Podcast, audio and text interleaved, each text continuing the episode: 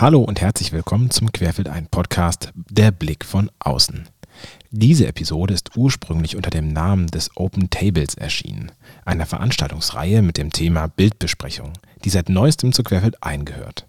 Infos zu den anderen Folgen findet ihr nun jederzeit unter querfeldein.de slash podcast und Infos zur Veranstaltung auf querfeldein.de unter dem Reiter Bühne. Sollten wir in dieser Folge also vom Open Table sprechen, das sind die Orte, an denen ihr Infos dazu erhalten könnt. Diese Episode ist außerdem im Dezember 2019 aufgenommen worden. Das heißt noch vor Ausbrechen der Corona-Pandemie.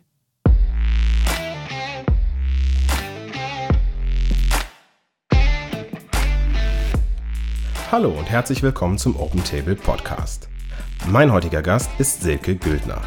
Silke ist Coach und Beraterin für Fotografen.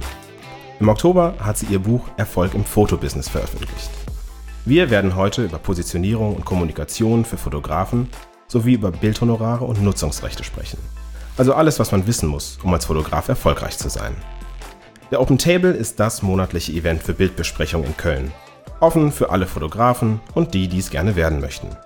Wenn du den Podcast gut findest und ihn unterstützen möchtest, kannst du das über unsere Website open-table.foto machen. Dort findest du auch Infos zu den nächsten Open Table Terminen. Jetzt aber erst einmal viel Spaß beim Zuhören. Mein Name ist Sebastian H. Schröder und ihr hört den Open Table Podcast.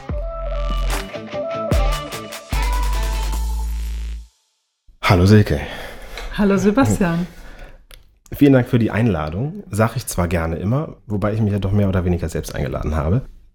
Wir kennen uns das zur Transparenz äh, schon seit vielen Jahren. Ich habe äh, ich möchte nicht sagen bei dir gelernt, aber durchaus in meiner Ausbildung dich schon kennengelernt. Und dann haben wir ganz lange uns, äh, haben wir eben schon festgestellt im Vorgespräch, äh, uns passiv begleitet, immer so die, die Augen ähm, ausgerichtet und jetzt sehen wir uns nach langer Zeit mal wieder. Schön, dass ich da sein darf. Das freut mich, prima.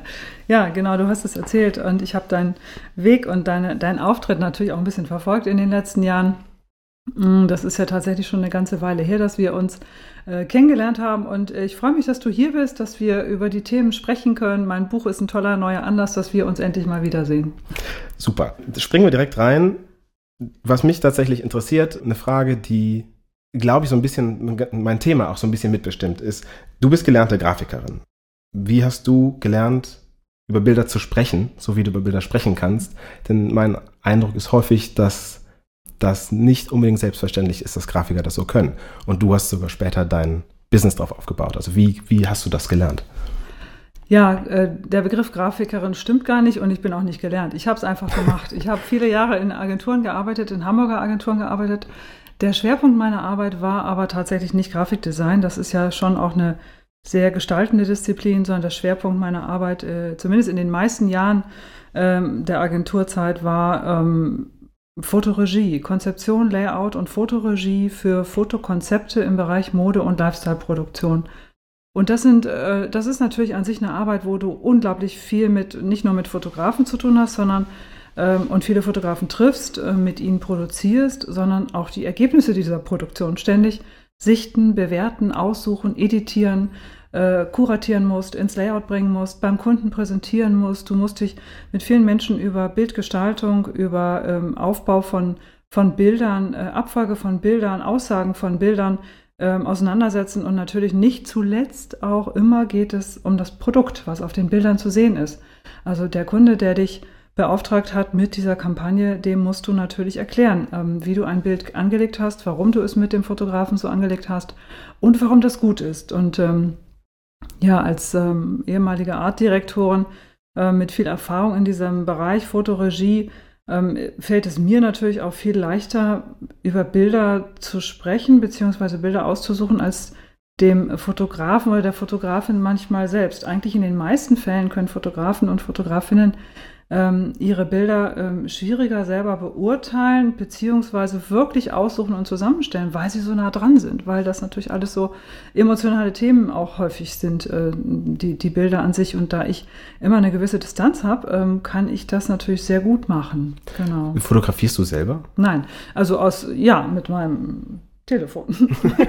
okay, ja, also ähm, ich hätte äh, andere Fragen sollen. Fotografierst du professionell oder hast du das jemals getan? Nein, ich habe nie professionell fotografiert. Ich habe Fotografen immer gesagt, wie sie fotografieren sollen. das war mein Job.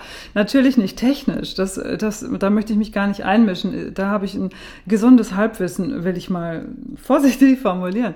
Aber ähm, Bildaufbau, Bildkomposition, Lichtführung und so, das, ist, das sind schon Dinge, die haben mich immer interessiert und die liegen mir irgendwie, ich behaupte jetzt mal, das liegt mir auch in gewisser Weise ähm, grafisch äh, formal zu denken, konzeptionell besonders auch zu denken, mit Farben, Formen zu agieren. Das ist ja, sind ja alles Elemente, die sich in Bildsprache und in Fotos auch wiederfinden, ähm, zumindest im werblichen oder an, in der angewandten Fotografie. Ja. Jetzt für die, die das, äh, die erste Folge mit Lars Lindemann gehört haben, wiederhole ich mich vielleicht, aber weil es jetzt sich anbietet. Ähm, ist es wichtig, selber fotografieren zu können, um über Bilder zu sprechen? Ich finde nicht, ähm, aber das kann natürlich nur ich für meine Position jetzt ähm, beantworten, weil in meinem Fall ist das so, sage ich einfach mal. Und äh, die, die Ergebnisse, die ähm, entstehen, wenn ich Bücher kuratiere oder Portfolios editiere oder äh, ähnliche Dinge mit Fotografen tue, die sind ähm, in der Regel gut, äh, bekommen auch gutes Feedback. Und ich glaube, dass man nicht unbedingt fotografieren muss, um die technischen Details zu kennen, sondern dass man einfach auch ein, ein, gutes Gefühl haben muss für Formen, für Spannung, für Storytelling, für Abfolgen. Äh, und letztlich spielt es einfach eine große Rolle, wie die Bildredakteure das eben auch tun. Du hast jetzt Lars Lindemann gerade erwähnt. Ähm, die müssen in kurzer Zeit sehr schnell erkennen, was ist das Thema und wie, mit wie vielen, beziehungsweise mit wie wenig Bildern kann ich diese Geschichte eigentlich erzählen, weil Platz ist ja das höchste Gut im Magazin, fast, neben den Anzeigenkunden. ja, aber ich finde ähm, den, den Ansatz spannend, der tatsächlich ja von vielen Kollegen, ähm, na, wie sage ich das jetzt, ohne irgendwem ähm, zu verschrecken, aber da geht es ja häufig um Technik und du sagst, ich komme absolut vom Inhalt. Ähm, also, das stimmt, ja. Also ich sehe, wenn die Technik schlecht ist oder das Handwerk schlecht ist, dann sehe ich das natürlich. Und äh, davon gehen wir jetzt aber einfach mal nicht aus bei deiner Frage, sondern mich interessieren eher, äh, mich interessieren Spannungsbögen, äh, Erzählstränge, ähm, Kompositionen, die Idee, die, das Konzept hinter einer Serie, hinter einem Bild. Äh, das liegt mir tatsächlich im Blut, weil ich so lange in der Werbung gearbeitet habe und ähm, viele Konzepte dann auch als Repräsentantin natürlich viele Konzepte für Agenturen kalkulieren konnte für Fotografen und auch umsetzen konnte. Also der Blick auf Bilder, auf Ideen, auf Konzepte ist, ist sicherlich so ein bisschen was, was bei mir im Blut ist. Und deswegen behaupte ich mal, ich, ich selber muss jetzt nicht wissen, wie man äh, eine, eine klassische Profikamera bedient oder wie man vom, vom Auge zur, zum Bildergebnis äh, kommt, sondern ähm, bei mir persönlich spielt das zumindest keine Rolle. Jetzt hast du das lange gemacht, hast du gesagt. Dann kam aber irgendwann ein Punkt, wo du damit aufgehört hast und seitdem machst du was anderes. Du bist ähm, Coach und Consultant. Was genau ist das und wie kam es dazu? Ja, ja danke so. für die Frage. ja, ja ähm, nach, der, ähm, nach der Artdirektion, nach der Arbeit in den Agenturen ähm, bin ich erstmal ins Fotografenmanagement gegangen. Ähm, das habe ich dir, glaube ich, auch schon mal erzählt. Äh, kurz erläutert, eine Repräsentanz gegründet mit verschiedenen Fotografinnen und Fotografen hier äh, auch äh, vornehmlich in Hamburg, ähm, Standpunkt Hamburg, aber international zusammengearbeitet und ähm, habe dann ähm, drei, vier, fünf Jahre, glaube ich, ungefähr diese Agentur aufgebaut, geleitet und äh, in, den, in der Zeit natürlich sehr, sehr viel, ähm, quasi bin von der Kundenseite gewechselt auf die Managementseite, also eigentlich auf die andere Seite. Ich musste jetzt gucken, wie ich die Fotografen vermarkte und das äh, mit Kunden im Kontakt, im Gespräch natürlich auch erfolgreich machen. Und das war nochmal die Zwischenstufe zu dem, was ich eigentlich jetzt mache. Seit 15 Jahren habe ich festgestellt. Also Coaching und Consulting für Kreative und Fotografen, ähm, Schwerpunktfotografen. Ähm, die Idee dahinter war einfach, das, was ich am liebsten tue, ähm, ausschließlich beruflich zu machen. Also die Arbeit als Fotografen-Repräsentantin ist spannend und äh, natürlich äh, auch, auch erfolgreich oder interessant, muss man gucken, wie man das nennen möchte. Für mich persönlich war da ein Punkt gekommen, wo ich diesen Bereich der Arbeit verlassen wollte und eigentlich nur noch mich ähm, damit beschäftigen wollte, wie kann ich Fotografen dabei unterstützen, ihre Arbeit sichtbar zu machen, ihre äh, Arbeit gut zusammenzustellen, auszusuchen, ähm, das nach außen zu kommunizieren, aber auch ähm, im Gespräch mit Kunden vielleicht in der Vermarktung, äh, in der Verhandlung. Es gibt ja so viele Bereiche im Fotobusiness, Deswegen auch das Buch. Wie kann ich eigentlich dabei helfen? Das fand ich, also auf den Punkt gebracht, mit einem Satz fand ich das viel spannender, als äh, jetzt den 50. Äh, Kostenvoranschlag zu schreiben, der nicht bezahlt wird, aber komplexe Anforderungen stellt und man überall in der Welt äh, dran arbeitet wahrscheinlich. Kosten oder? einholen muss, in, mit einer Produktionsfirma in Südafrika oder sonst wo sprechen muss, bis man den dann wieder äh, zusammen hat. Genau, also das war sicherlich ein kleiner Nachteil in der Arbeit, aber das ist ja heute immer noch genau dasselbe. ja, also wie, wie kommt man denn, ähm, also ich bin immer so interessiert an Entscheidungsprozessen oder Findungsprozessen, ja. denn ähm, also mich würde manchmal interessieren, was sich politische Parteien bei ihren Kampagnen denken. Ähm, oder wie, wie sitzen die in einem Raum und fragen und kommen auf die Idee, das zu tun, was auf jeden Fall nicht empfehlenswert ja, ist. Ja, ähm, ja. Wie bist du auf die Idee, also, wie bist du auf die Idee gekommen? Man sitzt ja da nicht und schreibt das Angebot und denkt sich, ach, weißt du was, jetzt berate ich Fotografen. Äh, vor allen Dingen in einer Zeit, jetzt Fettnäpfchenalarm, da gab es wahrscheinlich, auch, auch heute gibt es weniger, also ich würde sagen zwei in Deutschland, die das machen und dich. Und sonst ist mir keiner bekannt. Dann hast du ja was neu erfunden. Wie, wie ja. findet man das? Wie erfindet ähm, man das? Man, man, erfindet das nicht. Ich, tatsächlich, äh, der, der, politische Vergleich, der, den, den will ich, lasse ich jetzt mal unkommentiert. Bei mir war die Motivation, ähm, nicht aus taktischen Gründen oder aus Marketinggründen oder ähm, es war eine intrinsische, eine sehr intrinsische Motivation. Ich habe tatsächlich damals einen Punkt gehabt in meinem Job, wo ich äh, gemerkt habe, so geht das nicht weiter. Es interessiert mich nicht mehr. Es interessiert mich nicht mehr, ähm, mit, mit Leuten zu sprechen, die in, einem, in weiten Teilen, also nicht alle natürlich, es gibt immer Ausnahmen, aber wo, wo man Dinge lösen muss und mit Menschen zu tun hat, die andere Werte, Konzepte haben als ich. Ich sage das jetzt mal sehr vorsichtig.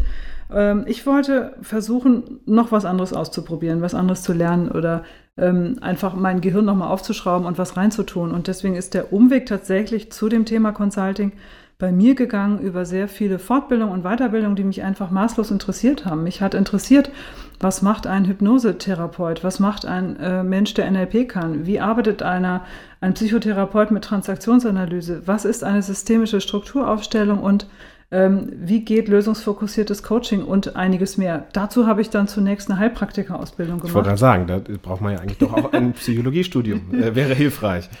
Ja, das Studium habe ich mir gespart, aber ich habe den Heilpraktikerschein gemacht und habe alle diese ähm, ähm, ähm Techniken, also letztlich Techniken, um mit Menschen zu arbeiten im Coaching, aber auch natürlich in therapeutischen Situationen All das habe ich gelernt. Ich habe mir gegönnt, das zu lernen. Das hat tatsächlich ein paar Jahre gedauert. Das habe ich berufsbegleitend gemacht. Und ich habe festgestellt, dass mich das ähm, sehr stark interessiert, dass es mir liegt auch. Und ähm, bin dann eigentlich äh, durch Zufall auf Coaching und Consulting gekommen.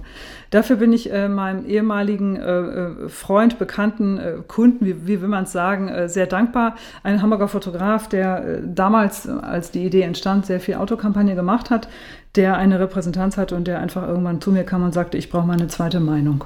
Mhm. Und dann war die Idee geboren, weil er sagte, das hat mir jetzt richtig geholfen, du solltest daraus was machen. Und dann hast du es gemacht. Und dann fand ich die Idee gut. ja, genau.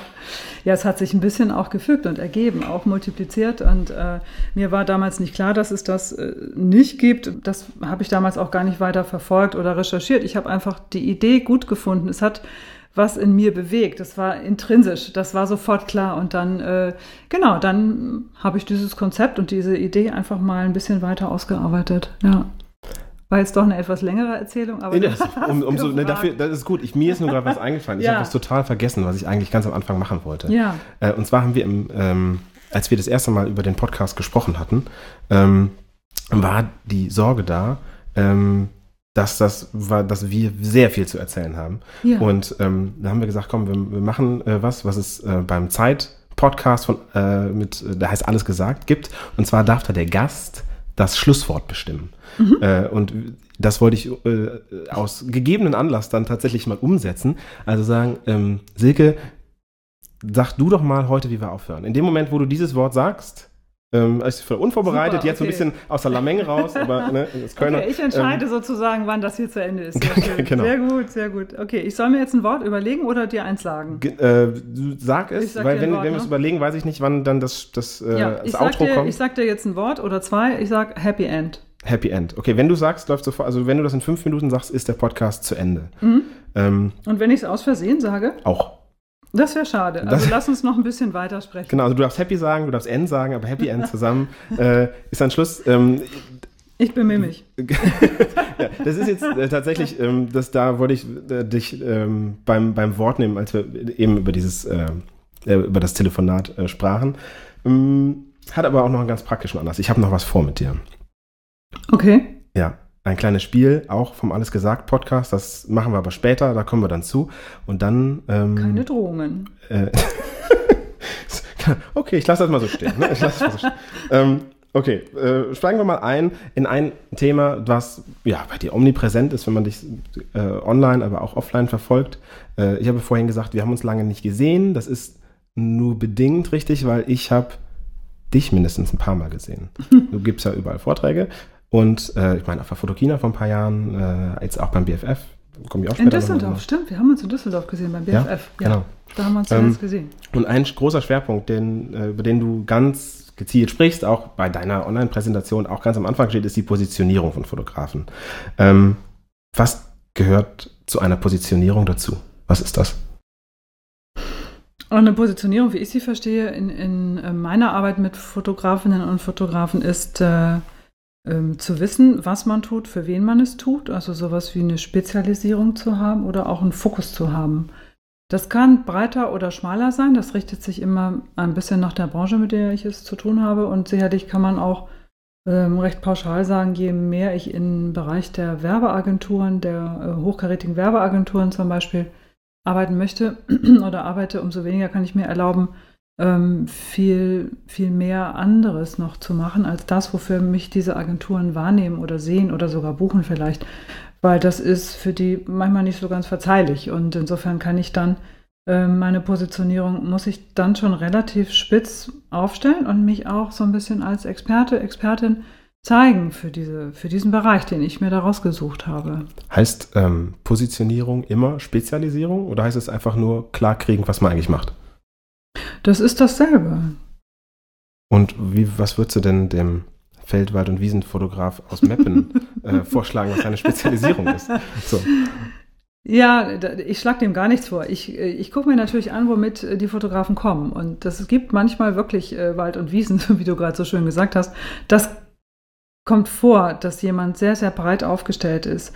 Das hat häufig standortbedingte Gründe, die manchmal sogar absolut richtig entschieden sind und auch Sinn machen an dem Standort. In einer Stadt wie Hamburg oder Düsseldorf oder, oder Köln ähm, macht es zu 90 Prozent behaupte ich jetzt mal überhaupt keinen Sinn, mich als Wald- und Wiesenfotografin irgendwie zu positionieren, weil dann kauft meine Arbeit keiner.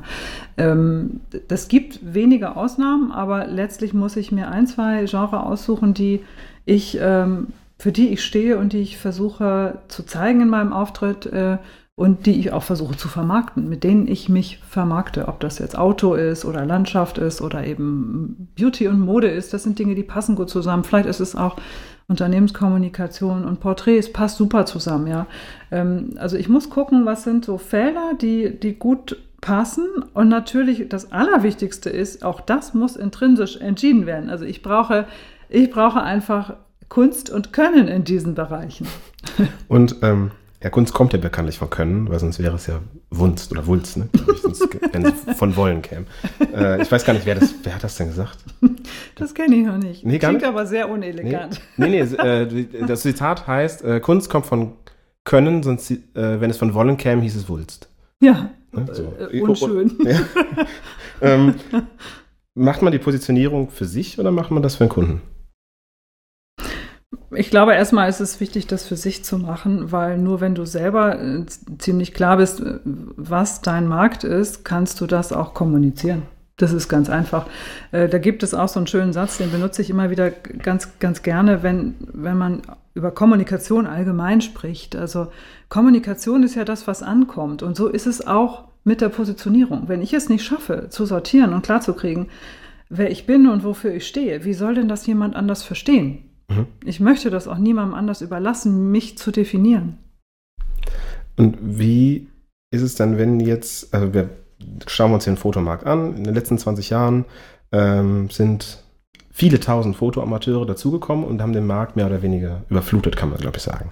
Und ähm, wenn jetzt ein junger Fotograf heute dazukommt, und sich diesem Wettbewerb stellen muss, weil am Anfang hat man halt noch kein Portfolio und ähm, ist auch notwendigerweise in dem Preissegment von guten, am, gehobenen Amateuren, sag ich mal, äh, die ja auch nicht ähm, handwerklich schlecht sind. Was ist in deinen Augen das wichtigste Argument, um sich dann von diesen Leuten zu emanzipieren, sich da durchzusetzen und zum Profi zu werden? Du meinst, sich von Amateuren zu distanzieren? Ja, also diesen, diesen ersten mhm. Sprung zu finden. Ja. Also, weil mhm. am Anfang ist man ja selber Amateur, gerade als Junger. Äh, und dann sage ich mal gegen einen Amateur, der das seit 20 Jahren auch mhm. gut macht. Ja. Was ist da der, der mhm. Weg, sich da durchzusetzen? Ich finde es immer gefährlich, sich zu sehr an anderen zu orientieren. Das bleibt natürlich nicht aus, besonders weil wir ja ständig auch äh, uns vergleichen, auch in den sozialen Medien ähm, der Effekt ist ja, dass man sich ständig vergleicht und dass man denkt, oh Gott, ich kann das nicht oder ich mache das anders oder ich bin nicht so gut oder so. Das finde ich immer sehr gefährlich. Und natürlich ist es toll, wenn man sich in der Fotografie auskennt oder vielleicht auch ähm, Leute als Vorbilder hat, äh, die etwas Tolles machen, die etwas Tolles geschafft haben. Aber ich glaube, wenn, wenn man als Fotograf seinen Weg finden will, dann, dann sind eigentlich ähm, zwei, zwei Sachen ganz, ganz wichtig. Also Technik und Handwerk spielt natürlich nach wie vor eine große Rolle. Und das, das ist immer noch ein Feld, in dem man sich von Amateuren oder ich sage jetzt mal nicht Amateure im Sinne von Einsteiger, sondern wirklich Amateure im Sinne von Amateuren, Menschen, die sich einfach eine gute Kamera gekauft haben, was absolut legitim ist, aber vielleicht dann auch in diesen Markt hinein wollen, ohne, ähm, ohne diese Skills äh, zu haben, die man vielleicht lernt in Ausbildung oder Studienzeiten, ähm, ist Technik und Handwerk, also wirklich eben auch die Kunst äh, zu, zu können, die, die ist ein wichtiges Kriterium, um sich zu distanzieren. Und ähm, letztlich, wie gesagt, nicht so viel gucken, was andere machen, sondern Engagement für die eigene Sache. Ähm, Engagement, Überzeugung, Motivation, ähm, einfach das Machen selber. So, das, das finde ich ganz, ganz wichtig. Und eine wichtige Qualität, die man braucht, ist Reflexionsfähigkeit. Kannst du da mehr zu sagen, Reflexionsfähigkeit? Wie meinst du das? Nee, ich muss, in, ich muss in der Lage sein, meine Arbeit zu hinterfragen. Um voranzukommen, um Erfolg zu haben, muss ich ähm, einfach diese Qualität besitzen, ähm, zu, zu hinterfragen, ähm, wie das ist oder wie das wirkt. Oder ich muss im Grunde so ein bisschen auch auf, ähm, auf mich selber schauen können. Ja, das ist interessant. Ich hatte mal eine, äh, oder ich habe die immer noch, die Bekannte, die wollte äh, ich glaube, Grafikdesign studieren. Und ich sagte ihr, wenn du eine Mappe machst, dann komm vorbei, dann schauen wir uns sie an. Und sie hat sich nie gemeldet. Dann dachte ich, ja gut, dann macht sie das selber. Ähm, ich habe für, für die, die ähm, sich jetzt fragen, wie ich dazu komme, über Grafikdesign. Ich habe vorhin über Grafikdesigner geschimpft. Ähm, äh, wie ich jetzt dazu komme, mich dazu zu äußern. Ich habe selber Kunst studiert und ähm, das Kunststudium, was sie, oder das Studium, was sie machen sollte, ging ganz stark auch in die Richtung.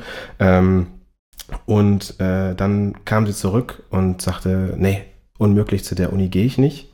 Ähm, das sind alles äh, Idioten, die haben mich beim Mappengespräch total kritisiert. Äh, die haben überhaupt kein, kein positives Wort gefunden, mich nur gefragt, was hier, was das soll, was das soll. Unmöglich. Und ähm, hat dann sich, hat sich völlig umentschieden, macht was mhm. ganz anderes. Das ist jetzt, glaube ich, in der Chemiebranche oder sonst wie. Ähm, äh, und das okay. fand ich doch beachtlich, weil da eben überhaupt, ne, also ich, ich versuche das gerade zu analogisieren. Also das ist dann, wenn, das ist das, was du meinst. Wenn du selber nicht dazu fähig bist, die Kritik zu hören und was Neues draus zu machen, dann ist man ja, es gibt richtig? sicher auch, äh, es gibt sicher Menschen, die können nicht gut kritisieren. Auch das ist eine Kunst, ja. Also man muss auch Feedback geben können, so dass jemand was damit anfangen kann. Das ist ja. sogar ganz wichtig. Wenn ich will, dass jemand etwas lernt und mitnimmt aus, aus unserem Gespräch, dann muss ich auch lernen, etwas ähm, zu, zu kommunizieren und so zu verpacken, dass jemand wirklich eine Idee hat, was er stattdessen tun kann oder was, was, was besser geht. Und äh, aber auf der anderen Seite, es stimmt, ja, ich muss auch ähm, wenn ich nach, nach Feedback frage, wenn ich mich irgendwo bewerbe, meine Mappe zeige oder was auch immer, muss ich auch damit rechnen, dass ich ähm, eben kritisiert werde im Sinne von nicht Lob bekomme, sondern dass ich konkrete Hinweise bekomme auf etwas, was noch nicht funktioniert. Und das muss ich verarbeiten. Und das ist immer schwierig.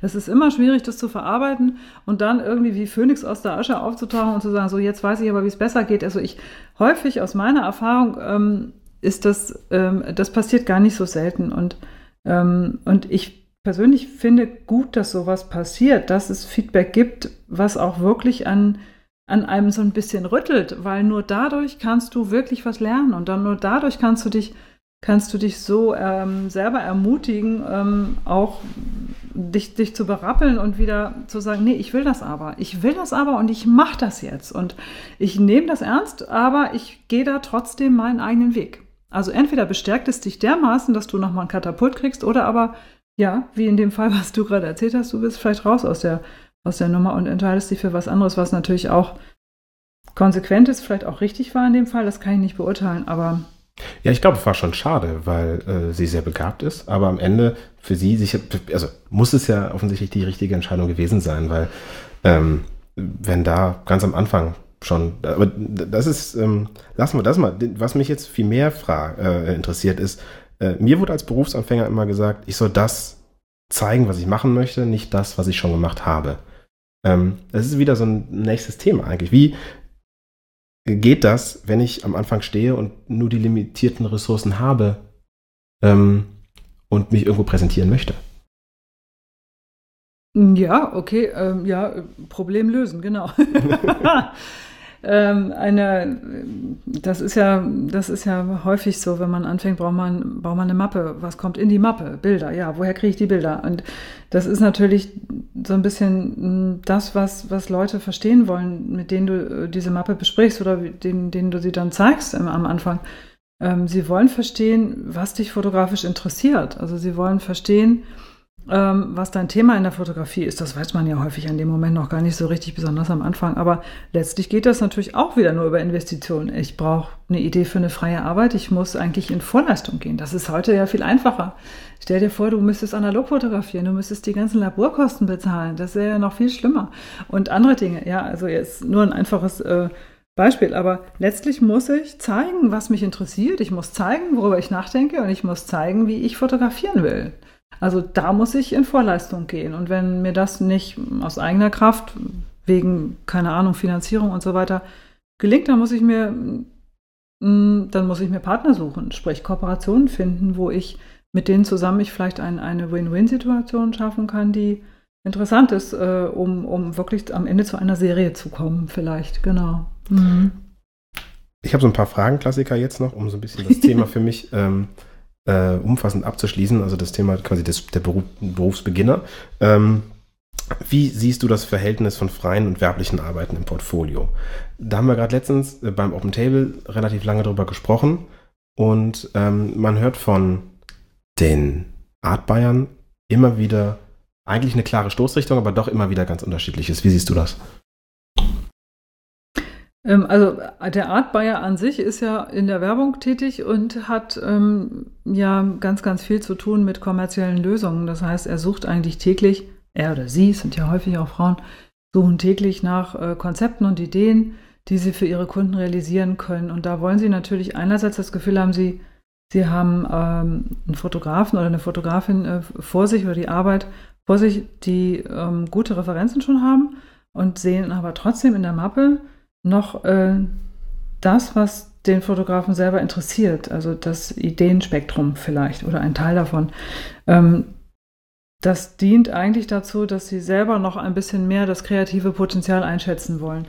Je weniger Werbung, je mehr wir Richtung Direktkunde kommen oder vielleicht auch Solo-selbstständige Auftraggeber kommen, äh, umso weniger ist es wichtig, dass freie Arbeiten überhaupt in der Mappe sind oder auf der Webseite sind. Wie lang sollte ein Portfolio sein? ja. ja, sprechen wir von einem Printportfolio? Ich würde sagen, ja. Dann würde ich sagen, ähm, gibt es ja mittlerweile die, die, diesen, den Direktdruck, äh, beidseitigen Direktdruck auf Papier. Ich sage jetzt keinen Markennamen, aber es gibt ja bewährte Papiere, die das gut können. Du darfst das ruhig sagen, weil wir sind hier un, un, unbezahlt, ja. also beziehungsweise alles selbst produziert. Du darfst Teco, du darfst Hanemühle. Ja, guck äh, mal, das hast du ja jetzt schon gemacht. Ne, darfst du alles sagen. Das ja. ist völlig okay. Sehr schön. Genau, also wenn wir über so ein Portfolio sprechen, eben äh, keine Klarsichthüllen mehr, dann ähm, können wir rechnen, ganz, ganz grob geschätzt, je nachdem, was ein Fotograf auch fotografiert, ja, zwischen 25, 35 Blätter also, Doch so viel, ja? Ja, 50 bis 70 Seiten haben wir am Ende, ja. Boah, da hätte ich jetzt weniger geschätzt. Kommt drauf an, wie viele Bilder drauf sind, wie es, wie es gelayoutet ist, also wie die Struktur des Buches ist. Hat es mehr Reportaging-Stil? Hat es wirklich so One-Shots im Produkt- oder Still-Bereich? Oder hat es eine Modestrecke oder eine Beauty-Strecke? Das kann man nicht so ganz pauschalisieren. Das hängt immer vom Inhalt ab. Aber das ist so ein guter Richtwert für ein Printportfolio. Lohnt sich das noch, ein Printportfolio zu machen? Das werde ich ganz oft gefragt. Und ähm, wenn ich Fotografin wäre, ich würde sowas alleine nur für mich machen, weil es meine Arbeit einfach wunderbar zeigen würde. Ich wäre stolz drauf. Ich hätte einfach das Gefühl, ähm, nicht nur, dass ich ein tolles Instrument habe, was ich zeigen kann, hinlegen kann, was mir auch nochmal so einen Rückkopplungseffekt gibt, sondern ich wüsste auch, ich kann meine Bilder bis zum Print durchsteuern, mein Workflow, ich beherrsche den. das ist tatsächlich nicht so selbstverständlich, aber ähm, nein, ähm, wenn du, wenn du jetzt aus Kundenperspektive fragst, ähm, dann nicht unbedingt. Ja, ich würde nämlich gerade, also wenn du es jetzt so rum sagst, ähm, wäre mein Vorschlag, so habe ich es vor einigen Jahren auch mal gemacht, äh, statt die Auflage 1 genial zu produzieren, habe ich die Auflage, ich glaube 1000 oder 500 in, im Offset gedruckt und die verschickt. Das und, graue Booklet. Ja, genau, guck mal, siehst du. Ja, so bis, äh, bis heute. dran. Ja, du hast ja auch nett geantwortet damals. Ja. Ähm, äh, aber genau das war halt der, der Punkt. So. Und das, äh, witzigerweise habe ich vor zwei Wochen einen Anruf bekommen von einem Architekturbüro. Also jetzt relativ wenig tatsächlich damals davon zurückgekommen. Und jetzt vor zwei Wochen bekam ich einen Anruf, ähm, ja, äh, hier bin so und so aus der Kommunikationsabteilung. Mein Chef hat mir dieses Buch gegeben. Ich soll mich mal bei Ihnen melden wegen der Zusammenarbeit. Ich weiß nicht, wann, wann Sie es ihm geschickt hätten, aber ähm, äh, er hat es mir jetzt gegeben, ob wir uns mal zusammensetzen. Und das fand ich schon Klasse. spannend. Das lag jetzt drei Jahre, glaube ich, bestimmt bei dem rum. Klasse. Ne? Wirkt. Print wirkt. Ja. Oder äh, Print trifft jeden, Ja, wie es Print draußen immer heißt. Ja, ich mag Print äh, und insofern mag ich auch Printportfolios und ähm, ob es jetzt ein Heiner Haug Buch ist oder ob man eine andere Form findet, auch so eine Art von Mailing, was du ja gemacht hast, was ich, was ich noch gut kenne. Ähm, das das finde ich auch äh, finde ich sehr schön. Das ist immer ein, eine Möglichkeit, ähm, auch zu variieren, wenn man über Akquise und Marketing natürlich nachdenkt. Ja. Hm. Mhm. Ich bin jetzt nicht äh, sonderlich Social Media affin und ähm, bin, also ich gebe da nicht so gerne Preis, was ich alles mache. Also tatsächlich privat dann lieber, weil dann, da zeige ich dann, was ich privat und gemacht habe, zum Beispiel äh, irgendwie beim Klettern. Dann kriege ich dann aber witzigerweise SMS zurück von Freunden, die dann sagen, ah cool, die Tour und die Route und so. Also das mache ich dann irgendwie gerne. Aber ähm, beruflich habe ich eher so eine Hemmschwelle. Also jedes Mal, wenn ich was poste, habe ich das Gefühl, ich mache jetzt Werbung. Und das fühlt sich irgendwie nicht so richtig gut an. Hast du einen Tipp? Ähm, welche anderen Wege es gibt, um Social Media so wichtig und so präsent es ist, als Fotograf trotzdem erfolgreich zu werben, wenn es nicht Social Media sein soll oder muss, weil es ist halt nicht jedermanns Sache, oder? Ich habe die Frage nicht verstanden. Du meinst, Okay. wie kann man außerhalb von Social Media für sich werben? Ja, also wie kann man erfolgreich sein, wenn man sagt, Social Media bin ich einfach auch. Okay, du willst nicht, kein Social Media machen. Ja, Hm. also ich bin da nicht der Typ für. Hm. Hm. Na gut, äh, ähm, das Prinzip hinter Social Media, aber auch hinter jeder anderen Form von Marketing ist natürlich, ähm, ähm, zeig deine Arbeit und zeig, wer du bist. Und das ist eine, muss eine gesunde Mischung sein. Also ich meine damit jetzt nicht privates, intimes. Das finde ich persönlich auch nicht angebracht, das zu vermarkten oder zu posten. Auch nicht zu posten, auch nicht in ähm, ähm, äh, genau Instagram-Postings oder so raus, raus zu äh, senden. Aber ähm, letztlich die, die Fähigkeit, äh, egal wo du es machst, zu sagen, hey, schau mal, das habe ich gemacht und das habe ich für den und den gemacht. Ähm, und das war cool, die brauchst du einfach für Marketing. Das ist egal, in welchem Kanal du das machst. Ja, ich habe es in, an anderen ähm, Gesprächen, die du geführt hast, die, die man online findet, ähm, eben auch rausgehört, so, nee, das ist schon heute der Weg, wie du gefunden wirst. Und ähm, heißt das, wenn man da nicht mitmacht, dass man nicht gefunden wird? Oder eben gibt es eben diese anderen Kanäle? Sind die, sind die noch sinnvoll bespielbar? Ist es nur schwerer? Du meinst, ob Social Media noch sinnvoll bespielbar ist jetzt? Nee, der Rest. Also Der Rest? Kann man, kann man ohne Beispiel? Social Media erfolgreich sein? Ach so, ja. Was meinst du mit Rest zum Beispiel? Ja, also ich, eine gute Website ist das eine, so, aber ja. äh, Mhm. dann eben Mailings, ähm, kann Mhm. dann, das ist ein Newsletter sein oder so. Ist das, ist das noch wirksam? Oder Ja. tu, tummelt sich alles, was äh, Aufträge vergibt, in den sozialen Medien? Was glaubst du, ist die erfolgreichste Marketingstrategie? Ah, oh, jetzt drehen wir das, Jetzt- jetzt, drehen- jetzt drehen wir das Spiel um. Ja, ich möchte das- dir antworten mit einer Frage zunächst, genau. Ja, also ich glaube tatsächlich, dass Social Media das erfolgreichste ist. Okay. Da, Mhm. also da, das schätze, schätze ich. Ähm, wobei ich auch daran glaube, dass es sehr viel unpersönlicher ist, über Instagram einen Job zu bekommen, also weniger nachhaltig, als eine ganz persönliche Mhm. Akquise mit dem Kunden Okay. zu machen. Mhm. Aber das ist jetzt erstmal nur Mhm. meine Überzeugung. Ja, ich meine, es war ein bisschen, ist ein bisschen fies von mir. Ich meinte jetzt eher, ähm, was, ähm, was ist außerhalb dieser Kanäle, Social Media und anderer Plattformen, Webseite etc. pp. Ähm, was funktioniert eigentlich grundsätzlich sowieso am besten? Und das ist Empfehlungsmarketing. Es ist nach wie vor Empfehlungsmarketing. Eine, eine, wie nennt sich das? Eine vollaktive Referenz zum Beispiel. Es gibt ein Fachwort, vergesse ich immer. Also ein zufriedener Kunde Ist der dich Referenz. aktiv weiterempfiehlt, tatsächlich. So, so wie es bei mir auch oft funktioniert, tatsächlich. Mein Business ist halt so, ich fotografiere ja nicht, sondern ich berate und in der Beratung ist das das Allerbeste, was dir passieren kann, ähm, dass du zufriedene Kunden hast, die dich weiterempfehlen. Aber letztlich funktioniert das natürlich bei Fotografen auch sehr, sehr gut, also hervorragend. Ich kenne viele Fotografen, die äh, darüber die besten, größten Erfolge haben und die nachhaltigste Zusammenarbeit generieren. Das ist in der Werbung etwas anders, aber wenn du zum Beispiel mit Firmenkunden zu tun hast, dann ist das ähm, ähm, der wichtigste Faktor eigentlich, den man im Blick haben sollte. Genau. Jetzt haben wir natürlich noch nicht über Social Media gesprochen. Das war, glaube ich, eigentlich deine Frage. Ja, das ursprünglich, Sinn aber das ist schon mal ein sehr, nicht, ne? interessanter, ja Mhm. ein sehr interessanter Aspekt, Mhm. ne? dass ähm, äh, das Empfehlungsmarketing nach wie vor das Beste ist. Wie kommt Social Media dann da rein? Also wie spielt das da mit in, Das ist erstmal relativ äh, getrennt voneinander. Also Social Media oder Instagram zum Beispiel ist ja nun für die meisten Fotografen die Plattform, die sie gerne nutzen und viel nutzen. Ähm, manche nutzen auch LinkedIn oder Business-Plattformen eben wie LinkedIn oder Xing auch zum Posten mittlerweile tatsächlich, was auch sinnvoll ist. Ähm, das spielt eine große Rolle für die Sichtbarkeit. Also wenn wir darüber nachdenken, äh, ne, das, was alle interessiert, ähm, ähm, sehen und gesehen werden. Also das, das ist dann nach wie vor auch Instagram, ja. Und es gibt viele Fotografen, die Anfragen über Instagram Stories, äh, Nachrichten generieren, aufgrund ihrer Postings, aufgrund ihrer Insights, die sie, die sie zeigen. Ja. Also, ähm, um das jetzt so ein bisschen überspitzt darzustellen, ähm, sollte jeder Fotograf auch Self-Marketer sein. Auf jeden Fall. Okay. Ähm, Klares Ja.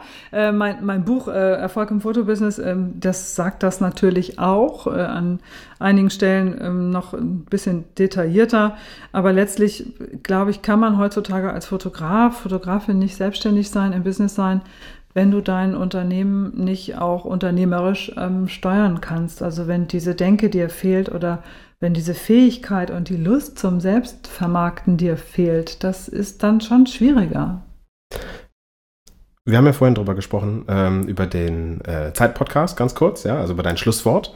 Und ähm, bevor das Schlusswort fällt, also ich glaube, wir haben jetzt vielleicht ein, ach, lassen, lassen wir ein Zehntel sein, das wir schon geschafft haben jetzt, ja. okay, ich, besch ich beschreibe die Augen, die, äh, oder ich beschreibe, was ich sehe. Ich sehe rollende Augen und ich, auch ein Lächeln, aber doch auch eine, eine freien Fragen, äh, einen fragenden Blick. Ähm, äh, ich möchte, dass die zweite Sache, die bei diesem Zeit-Podcast ähm, traditionell gibt, durchspielen. Und zwar ist es ein kleines Spiel. Mhm. Äh, das heißt ähm, A oder B oder weiter. Ja, und zwar, du, ich sag zwei Sachen Mhm. und ähm, du musst sagen, entweder das A, also das eine oder das andere, kannst beim Wort nennen, oder weiter. Du darfst aber nur einmal weiter sagen. Äh, wozu soll ich das sagen? Sag Pepsi oder Cola. So, ja, ne? und was ich gut finde, oder, oder was äh, soll ich dazu sagen? Welches du wählen würdest. Ich lasse das völlig unkommentiert. Das ist tatsächlich Also, ohne. okay. Und daraus entsteht bestimmt ein Gespräch. du, ich lasse mich da jetzt mal drauf ein. Okay, fangen wir einfach an. Insta oder Facebook? Insta. Agentur oder Direktkunde? Für wen? Weiter. Einmal darfst du nur weiter, ne? Okay. Äh, Handwerk oder Inhalt? Inhalt. Teamplayer oder Einzelkämpfer? Teamplayer. Kantig oder stromlinienförmig? Beides. Diese Antwort steht leider nicht zur Verfügung. äh, Problemlöser oder Berater? Problemlöser. Leidenschaft oder Business Case? Leidenschaft. Canon oder Nikon? Kein Kommentar. Kopf, Kopfschütteln, okay. Sony oder Fuji? Kein Kommentar. Gut. Ähm, Mappe oder Website? Website. Hamburg oder Berlin? Hamburg. Mit was für einem Blick? Schade, dass wir kein Bild haben. Ja, ja. äh, Erfahrung oder Youngster? Beides. Äh, sorry. Also, Erfahrung ist gut. CGI oder Kamera? Puh. Kamera. Werbung oder Kunst? Werbung. Ausbildung oder Studium? Ausbildung. Antwort oder Assistenz? Assistenz. Freie Arbeit oder Auftrag? Freie Arbeit. Äh, Finde ich interessant. Also, dass du dich bei den. dass du dich bei den Habe ich es geschafft? Du hast es geschafft. Ja, herzlichen Glückwunsch. Habe ich bestanden? Ja, du, ja, doch. Ich finde äh, ein paar ganz interessante Antworten. Also bei Canon oder äh, bei den Technikdingern, das war mir klar. Äh, das sollte auch genauso passieren. Ich hatte gehofft, dass du da weiter sagst. Ähm, und ja, ich nicht schon ganz am einmal Anfang. weiter sagen, von daher Ja, ja, hätte genau. ich mich dann zwischen Sony und Gucci entscheiden müssen. Irgendwie auch doof. Also. Ja, ich finde interessant, nämlich Agentur oder Direktkunde. Mhm. Ähm, da hast du weiter gesagt. Wie kommt das? Naja, das kann ich persönlich nicht, äh, also mir persönlich ist das egal. Ich habe ja für Agenturen gearbeitet. Ich mag was, ich mag viele Dinge, die in Agenturen und durch Agenturen produziert werden. Es sind einfach, es ist ein tolles kreatives Business. Wenn ich Fotograf wäre, dann müsste ich mir diese Frage einfach noch anders stellen oder mir da eine andere Antwort suchen jetzt als, als ich persönlich. Also wenn es um mich geht, würde ich Agentur sagen. Okay. Das stimmt schon, ja. Und ähm, für Fotografen selber, würdest du sagen, für Fotografen ist die Agentur der beste Kunde? Kann man so nicht sagen, auf gar keinen Fall. Also ich würde das sogar auch gar nicht entscheiden wollen. Das hängt auch wieder von der Positionierung ab, äh, was wir anfangs schon hatten. Und es hängt auch davon ab, welche Ziele möchte ich eigentlich erreichen, was bin ich für ein Typ, mit welchem Business komme ich gut klar. Und äh, das verschiebt sich ja sowieso gerade so ein bisschen, dass man, äh, dass viele Direktkunden äh, den Weg über die Agentur manchmal gar nicht mehr gehen oder nur den halben Weg und viele ähm, interne Aufgaben ähm, der visuellen ähm, Kommunikation durch Fotografen direkt übernehmen lassen. Ja, also tatsächlich möchte ich da sehr gerne äh, drüber sprechen, denn ähm, äh, im Sommer waren wir beide äh, eben auf diesem Symposium da in Düsseldorf, ne? Und äh, der Tenor war, also es hat mich wirklich ratlos gemacht, diese, dieser Abend. Ich bin da wirklich mit einem ganz komischen Gefühl weggefahren. Ähm, denn der Tenor war, äh, uns geht es allen schlecht, äh, ich werde nicht mehr gebucht, ähm, alles ist doof und vorne saßen, saß du mit drei Art Bayern oder beziehungsweise also nicht ganz Art Bayer, aber zumindest aus der, aus der Agenturwelt. Und die sagten, ja, puh, wenn ihr mich anruft, ich habe keine Zeit, aber irgendwie lasst euch mal was einfallen, dann wird alles gut. Ähm, äh, schickt mir mal auch mal ein Newsletter, aber erwartet nicht, dass ich mich dazu melde. So, ne, etwas ähm, kernig zusammengefasst. Und ähm, äh, dann kam nichtsdestotrotz dann auch bei einer, bei einer äh, Fragerunde ähm, auch raus, dass kaum jemand noch wirklich über Agenturen viel gebucht wurde. Und ich meine, die Zahl habe ich von dir. Ähm, nur noch 30 Prozent der Jobs werden auch tatsächlich über Agenturen vergeben äh, für Fotografen. Ähm, inwiefern hat sich der Markt von diesem klassischen Agenturbusiness hin zum Markt für den Direktkontakt mit Fotografen geändert? Mhm. Ja, zunächst mal die Zahl äh, kenne ich so, glaube ich, nicht. Ähm, ich glaube, sie ist nicht von mir, aber sie ist interessant, wenn sie stimmt. Ähm, der Markt hat sich ähm, insofern, also ich kann gut verstehen, dass dieser Eindruck entstanden ist bei unserem ähm, Talk da in Düsseldorf, da kann ich mich gut dran erinnern. Im Grunde ist die, die Aufforderung ganz klar gewesen, ähm, bleibt dran, schickt uns was, macht es ruhig, aber rechnet nicht äh, mit einem Feedback, zumindest nicht immer. Das, das ist tatsächlich, das entspricht leider der Wahrheit und da muss man auch irgendwie einen Weg finden, damit zurechtzukommen, dass, dass man quasi etwas aussendet, wo man wenig Response bekommt. Das ist so ein bisschen branchenbedingt auch etwas, was man wissen muss und was man akzeptieren muss.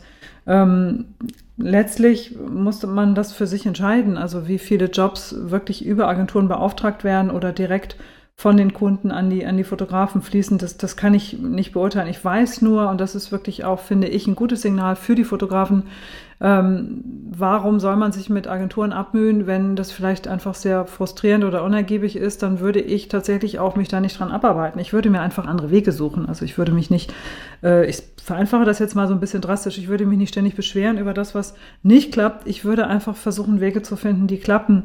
Und letztlich sind diese Informationen von den ähm, Art Bayern oder Kreativdirektoren, Artdirektoren, äh, die sind natürlich wertvoll, ähm, weil wir, wir wissen, glaube ich, dass sie unglaublich viel zu tun haben. Wir wissen, dass sie äh, täglich ähm, konfrontiert sind mit einer äh, Unmenge oder großen Anzahl an Anfragen, an Infos von Kreativen ähm, und da natürlich auch nicht alles wirklich gewertschätzt werden kann. Inwieweit aber Maßnahmen existieren, die wirklich durchdringen, die wirklich ankommen, ist immer schwer zu sagen. Tatsächlich ist das einzige Erfolgsrezept wirklich auch ein Stück weit Instagram und ähm, der die Alternative als Fotograf zu sagen, ähm, ich, ich, ich suche mir da meinen Weg direkt zum Kunden, die finde ich persönlich sehr interessant und aussichtsreich. Äh, ja, tatsächlich ähm, äh, hat Christian Ahrens äh, auf einem Vortrag bei uns beim Open Table eine ganz schöne Aussage gemacht und ich bin da total bei dir, dass äh, also dieses ganze äh, Rumlamentieren und Meckern äh, von dir, ähm, vielen Kollegen, das ist, das nützt ja nichts. Ne? Der, es war ja über Jahrhunderte, jetzt immer mehrere Jahrhunderte immer so, dass die, die mit der Technik nicht weitergingen, auch abgehangen worden sind. Ähm, und er, also Christian Ahrens hat mal gesagt, ähm, äh, es gibt in Deutschland dreieinhalb Millionen Unternehmen und ziemlich alle brauchen Bilder. Aber gehen wir mal davon aus, es gibt nur die Hälfte aller derjenigen, die Bilder brauchen, oder die, äh, der Unternehmen brauchen Bilder, was natürlich überhaupt nicht stimmt. Und wenn nur davon je, nur ein Prozent mich buchen würde, dann hätte ich im Jahr 17.500 Kunden. Ähm, und das fand ich ganz spannend. ja, also ähm, es Gut, ist also, ne? äh, ja, klingt total attraktiv, ist ein großes Leckerli, kann ich jetzt, äh, ich kenne die Zahlen nicht, rein statistisch würde das Sinn machen. Das fand ich, finde ich, find ich total einleuchtend. Also danach war ich so, ah, okay, alles klar, es, es kann weitergehen. Ähm, warum wird denn offen, öffentlich trotzdem immer so viel um die Aufmerksamkeit der Agenturen hm. gebucht, wenn das doch ja. viel ja. griffiger ist eigentlich? Das hängt ja davon ab, was, was deine persönliche, ähm, also wo dein fotografisches Herz schlägt. Äh, in der Werbung hast du natürlich mit Projekten zu tun, die ähm, meistens konzeptionell, inhaltlich, kreativ, anspruchsvoll, oft auch wirklich ähm, witzig, unterhaltsam, hochwertig ähm, sind und die dazu eine große Reichweite und eine große Strahlkraft haben. Das ist nach wie vor für viele Fotografen total attraktiv. Ja, es gibt gute Produkte, interessante Produkte. Äh, klar kann man sich irgendwann auch die, die Frage der, ähm, die, also des Sinns, der Nachhaltigkeit, Ökologie und so weiter stellen. Man möchte vielleicht auch nicht für alle Produkte arbeiten. Das äh, ist sicherlich auch ein Aspekt, der mit reinspielt, wenn man in der Werbebranche arbeiten und fotografieren möchte. Aber wenn man das jetzt mal kurz ausblendet, dann würde ich sagen, die Art der Arbeit, die Art der Jobs in der Werbung ist natürlich sowohl vom von der Umsetzung her, vom Aufwand her, von der Ausstattung eines Shootings her häufig äh, viel größer, viel wertiger, viel äh, umfangreicher, viel länger äh, und eben auch oft interessanter, als wenn ich für einen, ich sage jetzt, ich mache es jetzt mal drastisch, als wenn ich für einen Direktkunden seine Mitarbeiterporträts fotografiere. Mhm. Ja. Und ähm, Nichtsdestotrotz, also ja, also das ist erstmal eine gute Antwort, warum das so ist. Die, die Frage, ob das sinnvoll ist, äh, möchte ich nichtsdestotrotz Na, das stellen. Das muss ja jeder für sich selber entscheiden, ja. weißt du, wenn ich glücklich bin und gerne Porträts mache äh, und in Unternehmen bin, weil ich, ich, kann gut mit Menschen, ich kann da gut zuhören, ich kann deren Probleme lösen, ich kann deren Lös ich kann Lösungen anbieten für die Unternehmenskommunikation, dann bin ich da ja viel besser aufgehoben, als wenn ich mir jetzt vom Art Bayern Briefing abhole, eine Kalkulation mache, die ich fünfmal ändern muss, die mich eine Woche Zeit kostet. Am Ende kriege ich einen Zweitagesjob, wo ich für mein äh, ähm, wo, egal, Honorar kommen ja später noch zu, aber ne, wo, wo ich einfach etwas umsetzen muss, was ähm, ein Artdirektor sich ausgedacht hat, wo, wo ich null kreativen Spielraum habe, wo ich am Ende aber ein geiles Produkt habe, was ich irgendwo auf der Bushaltestelle sehe, zum Beispiel. Ja, und genau da, da möchte ich einhaken, weil das ist tatsächlich doch so schade, dass ähm, wir Fotografen uns doch ähm, damit, also in diese, diesem Zweig, also in der Werbung, damit zufrieden geben, dass wir keinen kreativen Spielraum haben und eigentlich Handwerker sind. Äh, ne? Meinst du in der Werbung jetzt, oder? Ja, ja. ja. Und äh, wenn ich jetzt mhm. also sehe bei dem Direktkunden, ich verstehe das Argument, dass das ähm, nicht vielleicht nicht so attraktiv ist, die Mitarbeiter zu fotografieren, wird aber so, das ist jetzt mein Ansatz, jetzt kommen wir ähm, etwas ungewöhnlich in einem, in einem, Interview, auch mal zu meiner Meinung gerne, äh, und zwar äh, zu dem Punkt, ähm, dass wir Fotografen uns ähm, vielleicht auch in den, davon haben einnullen lassen. Also ich glaube daran, dass wir in einem Markt, der immer bildlastiger wirkt, in, in jeder werbewirksamen ähm, Vertrieb oder muss Bilder haben heute, mhm. äh, über hunderte ähm, Möglichkeiten äh, kann er verfügen, was er damit macht. Und es ist für jeden was ganz Verschiedenes sinnvoll. Also für ein Industrieunternehmen muss es auch überhaupt nicht sinnvoll sein, Mitarbeiterporträts zu machen. Und ähm, deswegen habe also ich habe irgendwann vor einigen Jahren angefangen, wenn ich eine Anfrage bekam, sollen wir jetzt Mitarbeiter, ich brauche Mitarbeiterfotos, kommen Sie? Dann frage ich erstmal, glauben sind Sie sich sicher, dass Sie die brauchen oder sind Sie ähm, brauchen sie nicht was ganz anderes. Und dann setzen wir uns zusammen hin und erarbeiten das und erarbeiten eine Kommunikationsstrategie, die, also eine Bildstrategie, ähm, wie kommuniziert wird mit Bildern. Mhm. Und da kommt häufig dann eben raus, dass Mitarbeiterfotos das Letzte sind, was die Menschen brauchen. Und wir Fotografen wissen das häufig, mhm. aber wir sagen es nicht. Und ich mhm. glaube, dass wir uns da unter Wert verkaufen. Wie stehst du dazu? Ja, ich finde das einen interessanten Punkt, den du erzählst. Also erstmal finde ich das gut, was du machst. Ich finde gut, dass mh, hm, zu hinterfragen oder sich, oder sagen wir mal so, einfach mal mitzudenken, was braucht denn mein Kunde eigentlich? Liefere ich das, was er haben möchte, oder denke ich einfach mal mit und überlege mir, was kann ich denn hier noch verkaufen oder besser verkaufen? Ja, das muss ich natürlich geschickt verpacken. Ich kann ihm nicht einfach sagen, überlegen Sie doch mal, denken Sie doch ja, mal nach. Wollen Sie, wollen Sie, das jetzt wirklich haben? Sind Sie sicher? Aber äh, ich verstehe, was du meinst und das finde ich auch total äh, clever. Also das finde ich gut.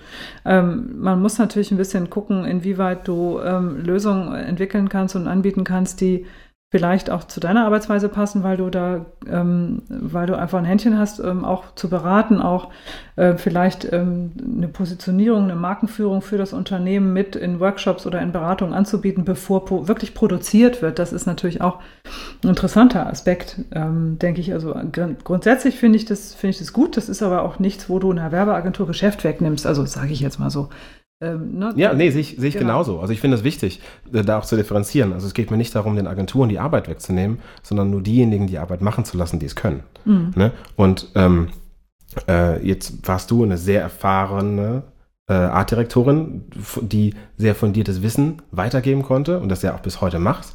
Aber ähm, was dann einem häufiger auch mal entgegenkommt, ist eben die 22-jährige Artdirektorin, die von der Uni kommt und dem äh, Mitte 50er Fotograf erklärt, wie er seinen Job zu machen hat. Und da kann ich den Kollegen verstehen, dass er sagt, ach, das ist doch doof. Mhm. Ne? Ähm, mhm. Und da zu sagen, okay, ich bin jetzt hier als Fotograf derjenige, der da das Know-how mit reinbringt, finde ich hochgradig mhm. vernünftig für Fotografen. Ja, so Know-how-Akzeptanz ist eine schwierige Sache. Na klar, hast du als äh, 53-jähriger Fotograf oder Fotografin hast du eine gewisse Eloquenz, eine, vielleicht auch eine, sagen wir mal, Seniorität, weil du einfach Erfahrung hast. Also Seniorität im, im positiven Sinne von Erfahrung und von hey, ich weiß doch genau, wie das laufen wird oder nee, würde ich nicht machen. Ne? So kann ich euch jetzt schon sagen, das geht schief.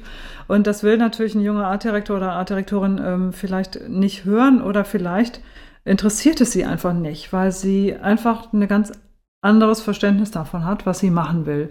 Und das ist ein, letztlich ist es ein Kommunikationsproblem und natürlich auch die Frage, die man sich als Fotograf stellen muss, habe ich denn Lust, mich auf so eine Art zu arbeiten einzulassen? Habe ich Lust zu sagen, okay, mache ich, finde ich gut, lass uns das machen, lass uns das ausprobieren. Ich denke mir zwar, ah, man könnte es besser machen, aber ich bin nicht gebucht für die Beratung oder für die Idee oder die Konzeption. Ne? Aber was du beschreibst, ist tatsächlich ein Fall, der ganz häufig auch passiert, den ich auch von, von Fotografen weiß. Wir sprechen öfter über solche Situationen, ähm, dass je älter der Fotograf oder die Fotografin vielleicht auch, vielleicht ist es auch eher bei Männern so, ich weiß es gar nicht, muss ich direkt mal drüber nachdenken, umso weniger ist da eine Bereitschaft, sich mit ähm, mit, sage ich mal, ähm, mit etwas, mit Nachwuchsartdirektoren aus der Werbung oder Art Bayern, wer auch immer das macht, ähm, auf Augenhöhe auseinanderzusetzen, weil die Augenhöhe, die ist eben häufig gar nicht da. da. Da sind Welten dazwischen. Da kannst du auch nicht so schnell Augenhöhe herstellen. Mhm. Ja. Jetzt hast du eben ähm, geantwortet, als ich fragte, Problemlöser oder Berater. Ne, das trifft ja eigentlich auch genau in die Kerbe. Ne? Da meine ich, hattest du geantwortet, Problemlöser. Das ist ja dann ganz diese Agenturkunde. Ne? Ähm, ja, der Problemlöser bist du ja eigentlich mit dem, was du gerade beschrieben hast, ja, wie du arbeitest ja. und wie du denkst. Also dann löst du ein Problem, indem du versuchst, ein Problem überhaupt, also Problem im Sinne von, ich brauche was, ich brauche Bilder, so, ja, und das Problem ist, welche Art von Bildern sind denn eigentlich für mich jetzt wirklich zielführend? Was bringt mich weiter? Was führt dazu, dass ich mein Produkt besser verkaufen kann? So, das ist natürlich ähm, ähm, die Frage, die ich mir stellen muss. So. Und, und äh, dann gibt es eben Fotografen, die haben Bock auf ein Konzept, die wollen das umsetzen. Ich finde super. Und am Ende steht dann der Credit Jung von Matt oder sonst wer drunter. Ja, ich hätte jetzt so ein, äh, etwas ähm, umgekehrt formuliert. Ich hätte gesagt, der Problemlöser ist der, der angerufen wird und sagt, okay, machen wir. Und der Berater ist, das äh, ein ehemaliger Mitarbeiter von mir, ähm, hat mir mal gesagt, Basti, lass uns die Firma umbenennen, lass uns Problemfindungsfirma nennen. Ja, und zwar, ja, so, ne, so äh, und dann sagte ich, ja, okay, es ist nicht, nicht ganz ja. im Sinne der, der, des, des, des Kundennutzens, sage ich mal so. Ja, aber tatsächlich ist es genau, wir, wir finden die Probleme und dann wir beraten wir dahin, mhm. dass man sie hoffentlich löst. Okay. Aber ähm, mhm. deswegen finde ich da eigentlich schön, dass, dass wir mhm. unser Selbstverständnis vom, mhm. vom Problemlöser eher zum Berater finden. Mhm. Also das wäre jetzt mein, mhm. mein Vorschlag, äh, da selbstbewusster zu stehen. Ja. Okay. Wie siehst du das? Ja, ich, ich habe das Wort Problemlöser genommen, weil ich finde, dass das wirklich die Aufgabe des Fotografen häufig ist, zu wirklich genau zu, zu wissen, wo ist der Mehrwert meiner Arbeit für diesen Kunden. Mhm. Ne? Und in der Werbung, je mehr ich Werbung denke, umso weniger muss ich mir diese Frage wirklich stellen. Mhm. Sondern äh, der Problemlöser und vielleicht dann auch gleichzeitig der Berater, also für mich ist das dann eins, ähm, das, das findet eher statt im Bereich der Unternehmenskommunikation, der Direktkunden, der Konzernarbeit, der Klein- und Mittelständler, vielleicht auch der Solo-Selbstständigen, wo ich wirklich mich viel mehr einbringen kann. Ähm, auch das ist nicht ganz so leicht verkauft, aber tatsächlich findet es in dem Bereich mehr statt. Ja. Jetzt haben wir schon ein paar Mal noch da auf die Fragen referiert. Äh, wir haben zweimal jetzt direkt gesampelt aus dem Podcast von der Zeit. Und ähm, das möchte ich transferieren in die Fotografie. Glaubst du noch daran, dass es originelle Ideen gibt? Oder wird der Mainstream, jetzt mit dem Blick auf Instagram, wird das immer erfolgreicher? Wie nimmst du das als äh, in deiner Arbeit als Bildbeobachterin im Markt wahr? Das ist jetzt sehr allgemein gefragt. Originelle Ideen, äh, wo und wie und für wen. Ähm, man muss den Kontext vielleicht ein bisschen, äh, aber. Also ich, ich, äh, jetzt, ähm, mhm. um ein einfaches Beispiel zu nehmen, ähm, äh, halbnacktes junges Mädchen, äh, schwarz-weiß äh, im Quadrat. Und äh, so, ja, dann wissen wir alle, da gibt es 100.000 ja. Accounts, weil die sind alle sehr erfolgreich. So, ja. Ähm, ja. Aber ist das noch originell? Mhm. Und ähm, hat eine originelle Idee überhaupt noch ich finde das nicht originell, also nicht nur aus sexistischen Gründen, sondern ich finde es einfach nicht originell. Egal, ob es ein Mann oder eine genau. Frau ist, der da halbnackt rumhängt auf irgendeinem Instagram-Profil, finde ich total langweilig, mal so direkt gesagt.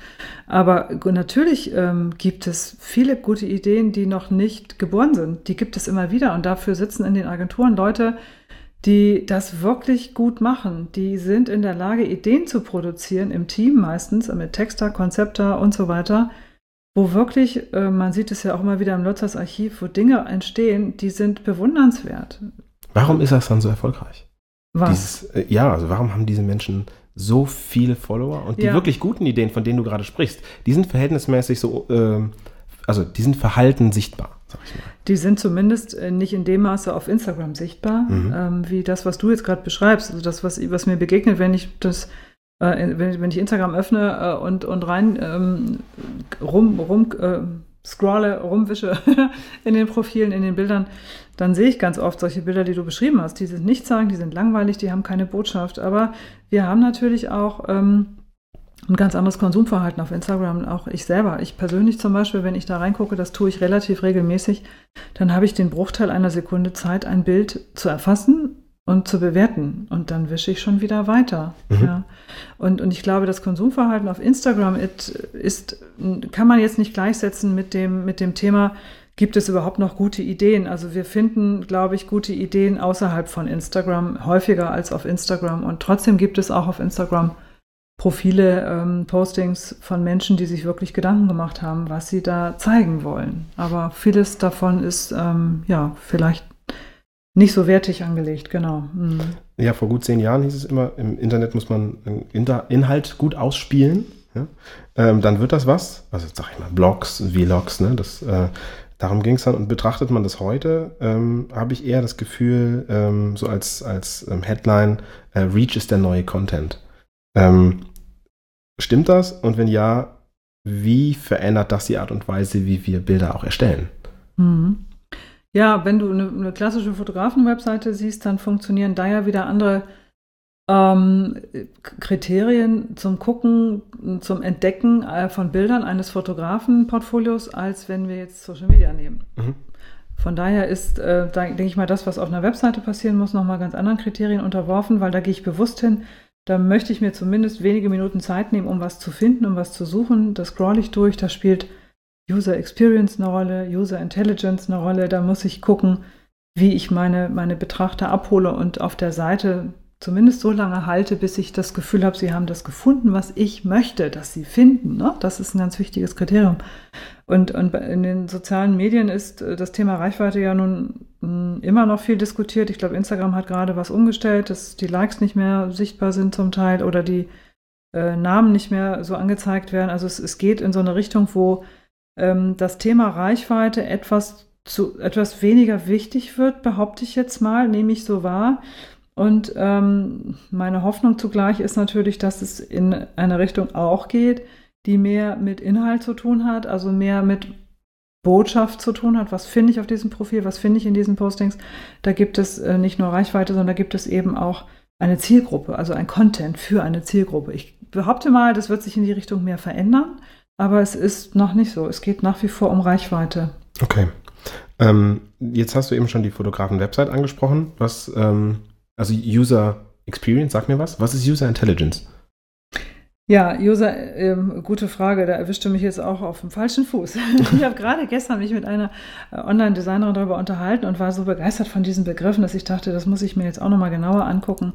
Also im Grunde beschreibt es ja die sogenannte Customer Journey. Wo bewegt sich jemand auf meiner Webseite? Also wo, äh, wo muss ich ihn äh, in eine Richtung führen? Also äh, etwas entwickeln, was, was den Betrachter in eine Richtung führt, in die er eben auch soll. Also die, die Nutzer, die, die, die User-Führung und natürlich auch äh, eben das anzubieten, was, ähm, ähm, was, die, ähm, was die Antwort auf das ist, was derjenige eventuell sucht. Also die Problemlösung vielleicht in, dem, in der Form von, von Bildern, Filmen, Videos, was auch immer er da finden soll. Also ich muss versuchen, das möglichst transparent, möglichst auf eine Ebene zu holen, äh, und möglichst alles sozusagen in Reichweite zu stellen, so wie wir um uns herum das Glas haben und das Mikro haben und andere Punkt. Dinge äh, und äh, du dein Zubehör hier hast, muss ich das auch auf der Webseite tun. Ich muss versuchen, barrierefrei zu konzeptionieren oder barrierefrei zu programmieren, um meine Kunden wirklich mit meiner Webseite ähm, bei Laune zu halten und sie natürlich dazu zu bringen, was sie tun sollen. Sie sollen mich vielleicht kontaktieren oder äh, eine Anfrage schicken, genau. Äh, ich habe äh, in den vergangenen anderthalb Jahren einige Male versucht, ähm, mit AdWords und SEO äh, Optimierung ähm, umzugehen. Das, äh, also habe ein paar Kampagnen gemacht und das immer wieder angepasst. Äh, sehr viel äh, investiert da rein, gar nicht nur monetär, sondern auch vor allem Zeit. Und ähm, habe festgestellt, dass ähm, die Kunden, diejenigen Kunden, weil ich tatsächlich auch auf dem äh, Direktkundenmarkt schaue, ähm, diejenigen Kunden, die für AdWords anfällig sind, primär im Low-Cost-Bereich suchen. Ähm, also das heißt, der, der ähm, jetzt das schöne Wort Return on Investment, äh, das heißt, der, das, was ich rausbekommen habe von dem, was ich reingesteckt habe, der war mittelmäßig und äh, die Auseinandersetzung zeitintensiv. Äh, lohnt sich das, ähm, diese SEO-Optimierung dennoch zu machen? Von deiner Perspektive ja, aus. also wenn wir Google AdWords ausklammern, Google AdWords äh, muss man nicht machen. Also es gibt im, im Bereich der Hochzeitsfotografen viele die da mit sehr, sehr guter Erfahrung gemacht haben oder im Bereich der Direktkunden, ähm, Privatkundenfotografie meine ich, gibt es da viele positive Berichte. Ähm, für jemanden, der jetzt im Bereich Unternehmenskommunikation, Businessfotografie oder Werbung ist, sehe ich AdWords überhaupt erstmal gar nicht wichtig, weil es ist, wie du sagst, es ist aufwendig und teuer. Man muss wirklich auch dranbleiben. Äh, SEO selber ist sehr wichtig aus meiner Erfahrung. Ähm, das fängt ja schon dabei an, dass du dir überlegen musst, wie verschlagworte ich meine Bilder, wie bringe ich sie eigentlich online. Also SEO beginnt ja schon im Backend deines Templates möglicherweise. Ich weiß nicht, ob du ein Template nutzt oder eine handgemachte Seite hast. Dann weißt du, wie man die Dinge einpflegen muss, damit die Suchmaschine ähm, nicht meckert, ja, sage ich mhm. jetzt mal so, damit die Suchmaschine dich belohnt. So, und wie wichtig das wirklich ist für die ähm, Auffindbarkeit von ähm, für Kunden oder für Kundenanfragen das ist ein bisschen ambivalent, weil viele Kundenanfragen, die man über, die man durch die Suchmaschine wirklich bekommt, sind genau die Anfragen, die Fotografen nicht haben wollen. Das heißt, ich bin einer von drei Angeboten und der Kunde braucht irgendwie ein, ein, ein günstigeres oder ein teureres oder ein mittleres Angebot zum Abschießen. Und das passiert ganz häufig, dass ich da etwas ähm, dann kalkuliere, wo ich nie ein Feedback bekomme und was auch fast nie zum Erfolg führt. Also insofern äh, ist ambivalent. Ich würde trotzdem ähm, niemals auf SEO verzichten. Ja, ganz spannend. Ich habe tatsächlich heute eine Absage bekommen ähm, von einer Anfrage, wo ich gedacht habe, wie kommt derjenige jetzt auf mich? Okay. Ähm, also es gibt eine Seite bei mir auf der Webseite, ich stelle gerade viel um bei mir, mal wieder, weil sich bei mir intern viel geändert hat. Also ich hatte ja ein paar Jahre, ähm, weiß gar nicht, ob das hier den Hörer interessiert. Äh, ich erzähle es dir jetzt, weil du vorhin wissen wolltest, was ich tat. Ähm, die, die letzten drei Jahre ein größeres Studio auch gehabt mit Mitarbeitern und ähm, habe mich jetzt aus persönlichen Gründen ähm, wieder verkleinert äh, es war lange mit mir gehadert, weil Verkleinerung ja auch erstmal klingt wie äh, irgendwie gescheitert oder so. Aber das wollte ich. Ich wollte das bewusst machen, um wieder andere Sachen machen zu können. Wenn man so ein großes Studio hat, dann ist man ja auch irgendwie gebunden und äh, muss schauen, dass der Laden läuft. Und jetzt bin ich so ein bisschen befreit und kann wieder das tun, was ich will. Ähm, okay, bis dahin. Und bekam aber eine Anfrage für CGIs, die ich halt in dem Rahmen, die in den letzten Jahren angeboten habe. Und zwar äh, guten, guten Tag, ich möchte gerne, das ist mein Geschäft und ich möchte 1200 CGIs bei Ihnen bestellen. Bitte erstellen Sie mir ein Angebot. Und dann dachte ich auch, was, was sage ich denn da jetzt? Und jetzt bekam ich heute, äh, dann habe ich mich da wirklich stundenlang hingesetzt und das durchgerechnet, habe angerufen, gefragt und sonst so. Und dann kam heute nur, ja, sehr geehrter Herr Schröder, Sie waren 40 Prozent über dem äh, Preis, das ich genommen habe. Ich habe mich anderweitig entschieden. dann denke ich, sehr gut, ähm, das sind halt so die Dinge, die dann kommen. Ähm, also es kommen schon große Sachen und wenn du sie kriegst, ist es gut. Ist auch schon ein, zwei Mal passiert. Okay, dann, dann hast du ja schon gute Erfahrungen damit gemacht. Ja, aber ja, ja. genau, das Beispiel jetzt äh, ist, was du gerade erzählt hast, das ist natürlich ein, ähm, ein, ein Fall, der häufiger passiert. Und das, das finde ich persönlich, finde das immer sehr schwierig. Wenn ich jetzt Fotograf wäre und ich bekomme so eine Anfrage und ich weiß überhaupt nicht, wer mich da was fragt. Ähm, ich persönlich würde einfach reflexartig versuchen, diesen Menschen irgendwie zu erreichen, telefonisch, persönlich. Ich hätte, mhm. ich müsste das Gefühl haben, damit ich wirklich motiviert wäre, da ein Angebot zu kalkulieren. Das ist ja nicht mal eben gemacht. Ja. 1200 äh, CGIs. Ähm, da hätte ich das Gefühl, ich, das kann ich nur machen, wenn ich wirklich überzeugt bin, dass ich auf diese Anfrage antworten möchte. Und dafür muss ich mit dem Menschen telefonieren.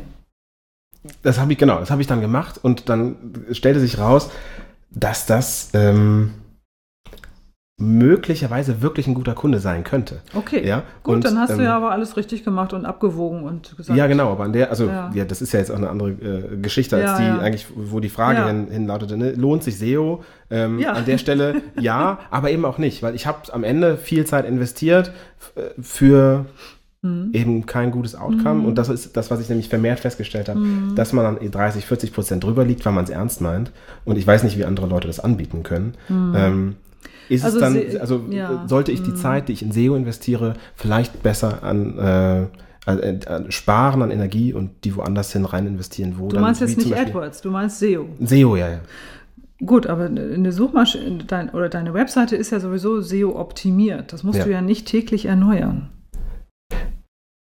Ja und, ja und nein, schon irgendwie. Ne? Also einen Blog führen zum Beispiel, also wenn du, wenn du nichts auf deiner Website machst, ja, dann wird, deine, bist du auch schnell abgestraft. Deine Blogbeiträge musst du aktualisieren, genau. Mhm. Ja gut, okay. Das behaupte ich aber mal, dass mittlerweile auf sehr vielen Webseiten auch äh, immer mal wieder was, was Neues eingestellt wird, was Neues passiert, ob es Veranstaltungen oder, oder Termine oder Blogs, äh, Blogbeiträge oder News, äh, wie auch immer sind. Also da, das ist ja an sich schon für die Suchmaschine eine Belohnung. Du hast, dafür sorgst du schon damit sorgst du schon dafür, dass äh, Google sagt, okay, der hat was getan, äh, prima, den lassen wir in einem einigermaßen guten Ranking oder so. Ja. Ne? Also ich würde nicht so weit gehen zu sagen, ich verzichte auf SEO oder ich mache mir keine Gedanken über SEO, wenn ich eine neue Webseite machen möchte oder meine Bilder einpflege, dann muss ich diese Hintergründe wirklich kennen und, und, und wissen. Ähm, aber letztlich würde ich mich auf SEO in der Akquise auch nicht ausschließlich verlassen, auf keinen Fall. Ne? Und im Übrigen, das, was du kurz erzählt hast, die persönliche Geschichte, das finde ich ganz schön, weil ähm, du hast im Grunde beschrieben, wie du skaliert hast. Und das ist ja das Tolle, wenn man selbstständig ist als Fotograf, auch Unternehmer, äh, nicht, nicht nur One-Man-Show, du hast vielleicht ein, zwei Leute auch, mit denen du arbeitest. Du kannst skalieren. Äh, du bist keine große Firma, sondern du kannst sagen, so, ich entscheide mich jetzt für ein Atelier statt für ein Studio oder für was auch immer oder ein Office. Ja, und, und äh, guck, dass ich mein Business ändere, dass ich es immer wieder neu anpasse, dass ich immer wieder flexibel bleibe im, im Sinne von, ich, ich, ich schaue, was für mich gut funktioniert. Also insofern finde ich die Geschichte ganz schön. Ja, also äh, war für mich natürlich ein großer Schritt, also der, in erster Instanz größer zu werden, ne? viel Invest. Ähm, äh, ich habe den Weg gewählt, zu sagen, ich stelle Mitarbeiter an, dann wird das Geschäft schon kommen. Und ähm, äh, geht ja auch andersrum. Nur äh, ich bin tatsächlich so ein Teammensch und, und wenn ich alleine irgendwo sitze, dann versauere ich da eher. Äh, lange Zeit. Und äh, deswegen habe ich das halt den Schritt gewagt und dann saßen wir da auch teilweise zu viert und dann haben wir äh, also vier zu viert fest und am Schluss waren das acht, neun Leute, um die es ging, die dann für und mit mir gleichzeitig gearbeitet haben. Und das war dann aber so, das hat dann irgendwann so erschlagen. Du musst ja nur noch schauen, dass Ja, äh, das Geld stimmt. große Man ist Unternehmer. Verantwortung. Genau. Du kannst, du bist gar nicht mehr an den, an den operativen Prozessen beteiligt, hätte ich fast gesagt, sondern du musst eigentlich gucken, dass du den Laden am Laufen hältst. Ja, und das, ja. so Sachen, dann kriegst du eine Ja. Anfrage, irgendwie ein Magazinshooting zu machen und du musst sagen, das kann ich nicht machen, weil, sorry, aber für 400 Euro kann ich jetzt hier nicht rausgehen. Und ähm, das fand ich eigentlich das Dürfste. Äh, und die Freiheit habe ich jetzt wieder, das finde ich total angenehm. Genau, ist doch super. Mhm. Aber geht's genug von mir hier? Ähm, Wir landen im Coaching. ja, ja, genau. Ich sehe das schon. Ja, du erzählst ja so viel von dir dann. ja, Dann äh, witz, witzigerweise fällt mir das hier nicht Ja. schwer. Bei Social Media total. Finde ich unang- Mhm. sehr unangenehm. Hier ist äh, äh, es ist eher so wie beim Open Table. Ähm. Du gibst ja auch viele, jetzt waren wir eben, jetzt habe ich einmal das Euro-Wort gesagt, jetzt können wir da auch direkt reinspringen. Äh, du gibst viele Seminare auch zum Thema Preisgestaltung. Ähm, wie siehst du die Preisentwicklung in der Werbefotografie? Kommen wir da ähm, auch bald auf so ein Niveau wie bei Fotojournalisten? Ja, also BFF und Freelance nähern sich an. Nein, das war jetzt, ähm, das war jetzt ein Scherz. Also ähm, äh, genau.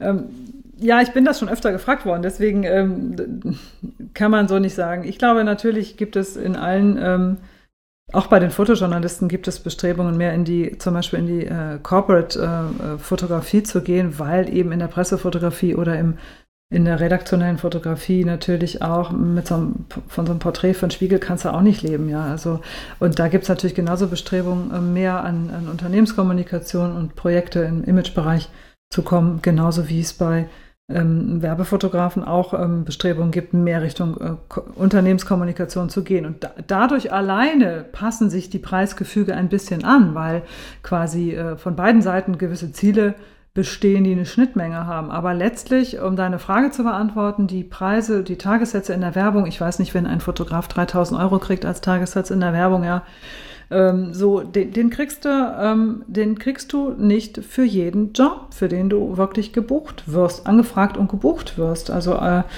äh, kriegst du halt nicht mehr, nicht mehr dieses Kampagnenhonorar, was man, was man eigentlich so kennt, diesen klassischen Tagessatz, sondern es gibt eben mittlerweile auch da immer mehr ähm, äh, crossmediale Produktionen, die dann eben auch für Social Media, aber auch für Kampagne, auch für Online-Kampagne oder für andere Dinge produziert und konzipiert werden, wo du dann übergreifend für verschiedene Medien auch natürlich äh, Inhalte produzieren musst, also auch über viele Tage hinweg manchmal Inhalte produzierst, die äh, auf verschiedenen Kanälen ausgespielt werden können und dann ist das natürlich auch ein gewisses Volumen so, wo man auch versucht zu unterscheiden. Es ist jetzt nicht 18 Einzelkampagne oder die Anzeige im Stern oder sonst wo, wo man sagt, so, diese Wertigkeit, ne, die, die gibt es häufig bei den Projekten nicht mehr. Äh, ist denn da, ist so Instagram oder beziehungsweise Social Media da irgendwie auch so ein Markttreiber? Ja, also jeder Kunde, jede Agentur und jeder Kunde, der Werbung macht, ist natürlich mittlerweile unter Druck, äh, also schon länger unter Druck, auch dort etwas zu machen. Und das, was dort gemacht wird, ähm, das sehen wir ja auch an den Profilen der großen Autohersteller Deutschlands, das ist schon lange auch äh, auf einem Niveau produziert, was äh, ganz schön anzusehen ist, aber was ganz anders konsumiert wird, als wenn du jetzt eine, eine Autoanzeige im Stern zum Beispiel mal wieder ähm, sehen würdest. Das wird mit einem anderen Budget und mit einem anderen Aufwand produziert. Ja, ohne da jetzt zu groß drüber einzusteigen, ich, ich schüttel jetzt einmal den Kopf und sage, das verstehe äh, ich nicht. Also ich, ich glaube, es kommt hier heute so an, als ob ich total was gegen Social Media habe. Das ist gar, gar nicht so sehr der Fall. Ähm, aber äh, Könnte ne, aber man gerne. könnte doch eigentlich, man, man müsste doch eigentlich glauben, wenn der Markt eine sehr, sehr hohe Nachfrage hat, weil es viel mehr Bilder gibt als äh, oder viel mehr Bilder benötigt werden, Mhm, als ja. möglicherweise noch Ja, schon da sind. ja. Bei ungefähr gleichbleibender Zahl an Akteuren im Markt müssten doch eigentlich die Preise steigen. Ne? Warum ist das nicht Ja, jetzt komme ich. Jetzt sage ich, äh, also jetzt, jetzt, ich bin jetzt mal Kunde, ähm, nicht meine Art, aber ich bin jetzt mal Kunde. Bei dem, was alles produziert wird, ja, und bei der Schnelligkeit, wie das konsumiert wird, hat das doch gar nicht mehr die Wertigkeit, wie wenn ich jetzt 3000 Euro für ein Bild ausgebe. so? Das heißt, du sagst ähm, lieber Masterstartklasse? Das sagen viele Kunden sicherlich Mhm. oder manche Agenturen raten vielleicht auch dazu. Ähm, da, ich, ich, persönlich würde das nicht sagen, lieber Masse statt Klasse, aber wir sind ja ähm, im Grunde gezwungen, Masse zu produzieren. Also viele Agenturen und viele Fotografen dadurch sind gezwungen, Masse zu produzieren. Also ich sage jetzt mal Mengen zu produzieren, weil eben so viele Medien existieren, auf, auf denen Content gezeigt werden soll. Und insofern gibt es natürlich ähm, die Definition Masse. Also es, es, muss was produziert werden. Das kann natürlich nicht zu denselben Konditionen bezahlt werden wie früher die klassische Kampagne. Das funktioniert einfach nicht.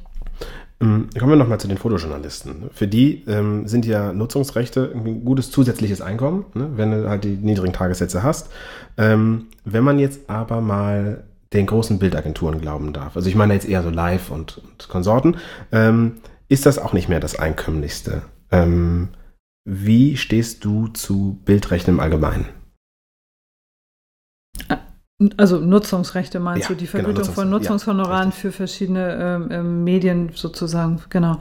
Ja, das ist für mich äh, kein Ja oder Nein, das ist für mich ganz klar. Also Nutzungsrechte sind, sind ähm, wie soll ich sagen, sind eine, eine Tatsache. Die, die Lizenzierung von Nutzungsrechten für bestimmte Medien, für bestimmte Zeiträume, für bestimmte ähm, ähm, äh, Räumlichkeiten, also Länder, Regionen, was auch immer, ist, finde ich, absolut wichtig, ähm, dass man das nach wie vor thematisiert, dass man das nach wie vor auch definiert und lizenziert.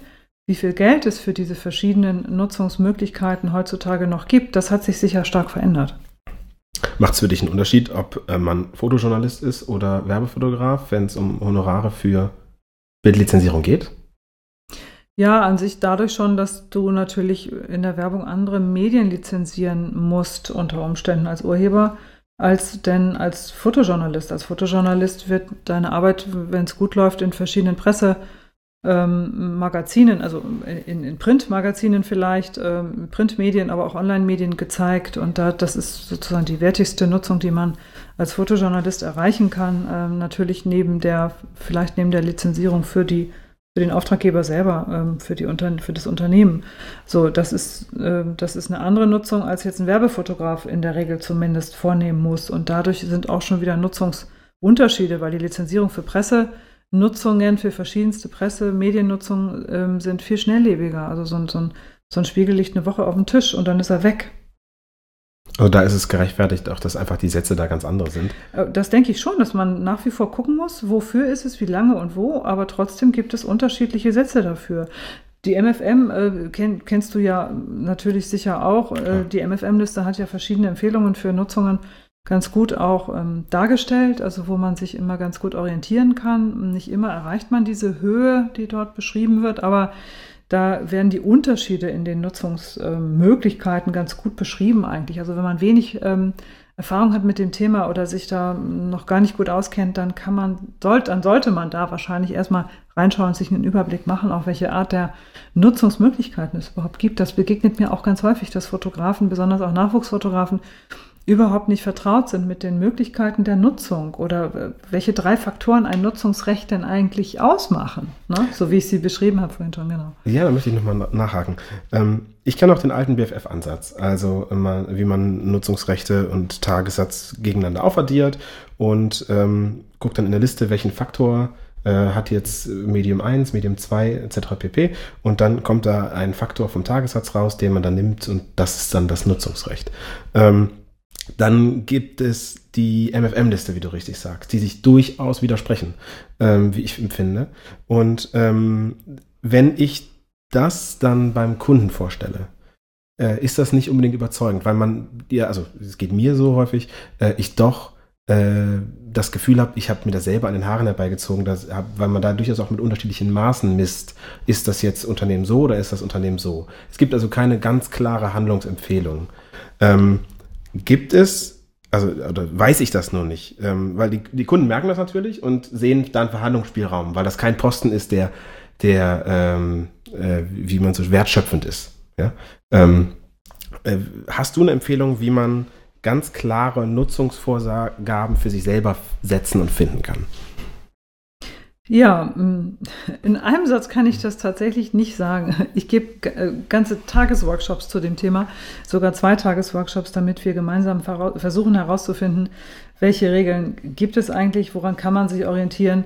Äh, es gibt auch kein Signal, wenn man eine, eine Grenze überschreitet, leider als Fotograf. Mhm. Also man, man, merkt es nicht, außer dass vielleicht man den Job nicht kriegt vom Kunden. Das ist ähm, ein, ein, ein schwieriges Feld, was man nicht mit, mit ganz klaren ähm, Tipps hier jetzt auch an dieser Stelle im Podcast äh, abrunden kann und, und die Kuh vom Eis kriegt. Also das, das einzig wirklich Wichtige, wenn man Honorare kalkuliert und Nutzungsrechte kalkulieren möchte als Fotograf, ist Flexibilität. Das heißt, ich muss immer genau gucken, für wen kalkuliere ich hier was. Ähm, Werbung, Direktkunde, Stichwort zum Beispiel. Ähm, und was ist der gewünschte Nutzungsumfang? Das muss ich mir ganz genau vor Augen führen. Und wenn ich diese Infos nicht habe von meinem Kunden, dann muss ich sie erfragen.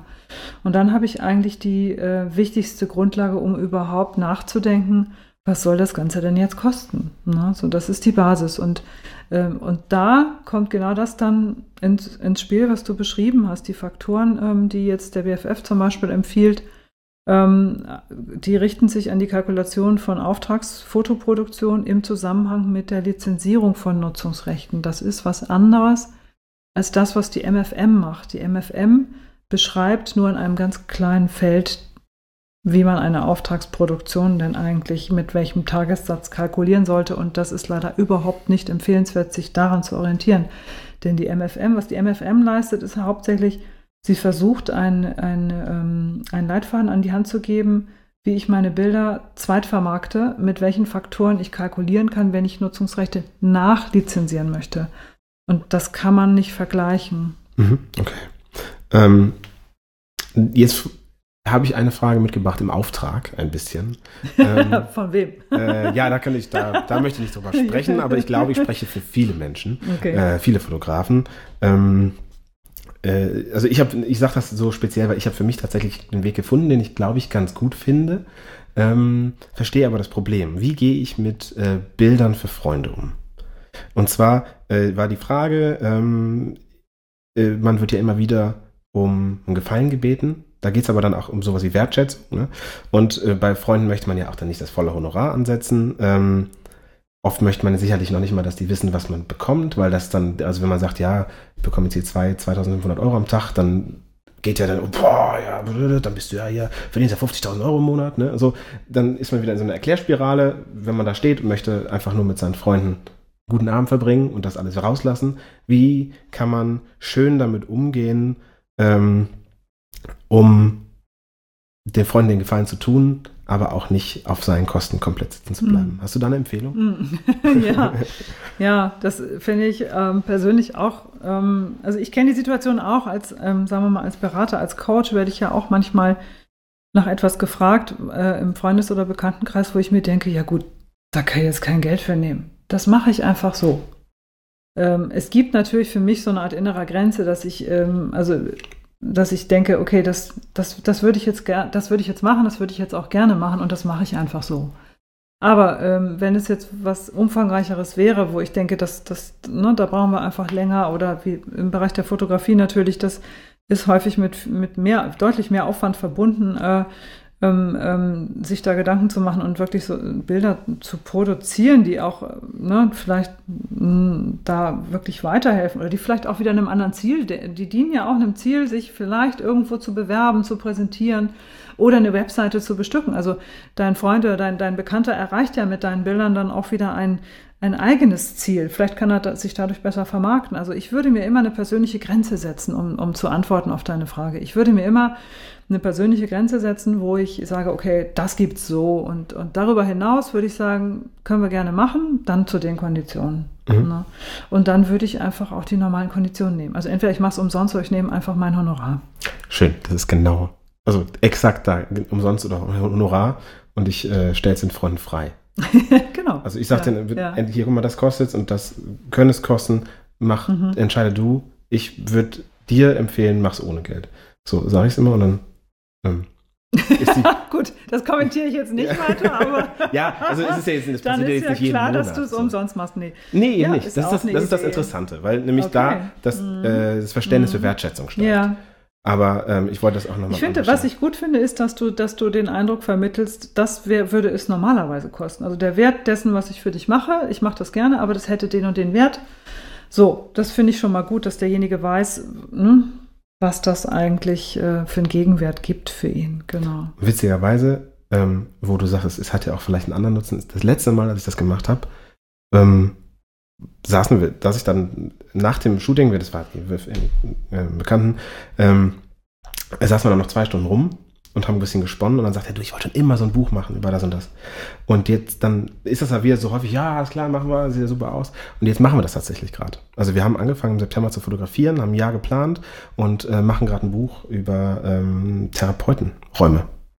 Das mhm, Spannend. kann ich mir mhm. vorstellen, dass, das, dass das interessant ist. Schicke ich dir, wenn es fertig ist. ähm, ja. Weil äh, da geht es ja, dann darum, wie Therapeuten mit ihrem Raum interagieren, wie wichtig ja. das ist. Also es geht speziell um Psychoanalyse.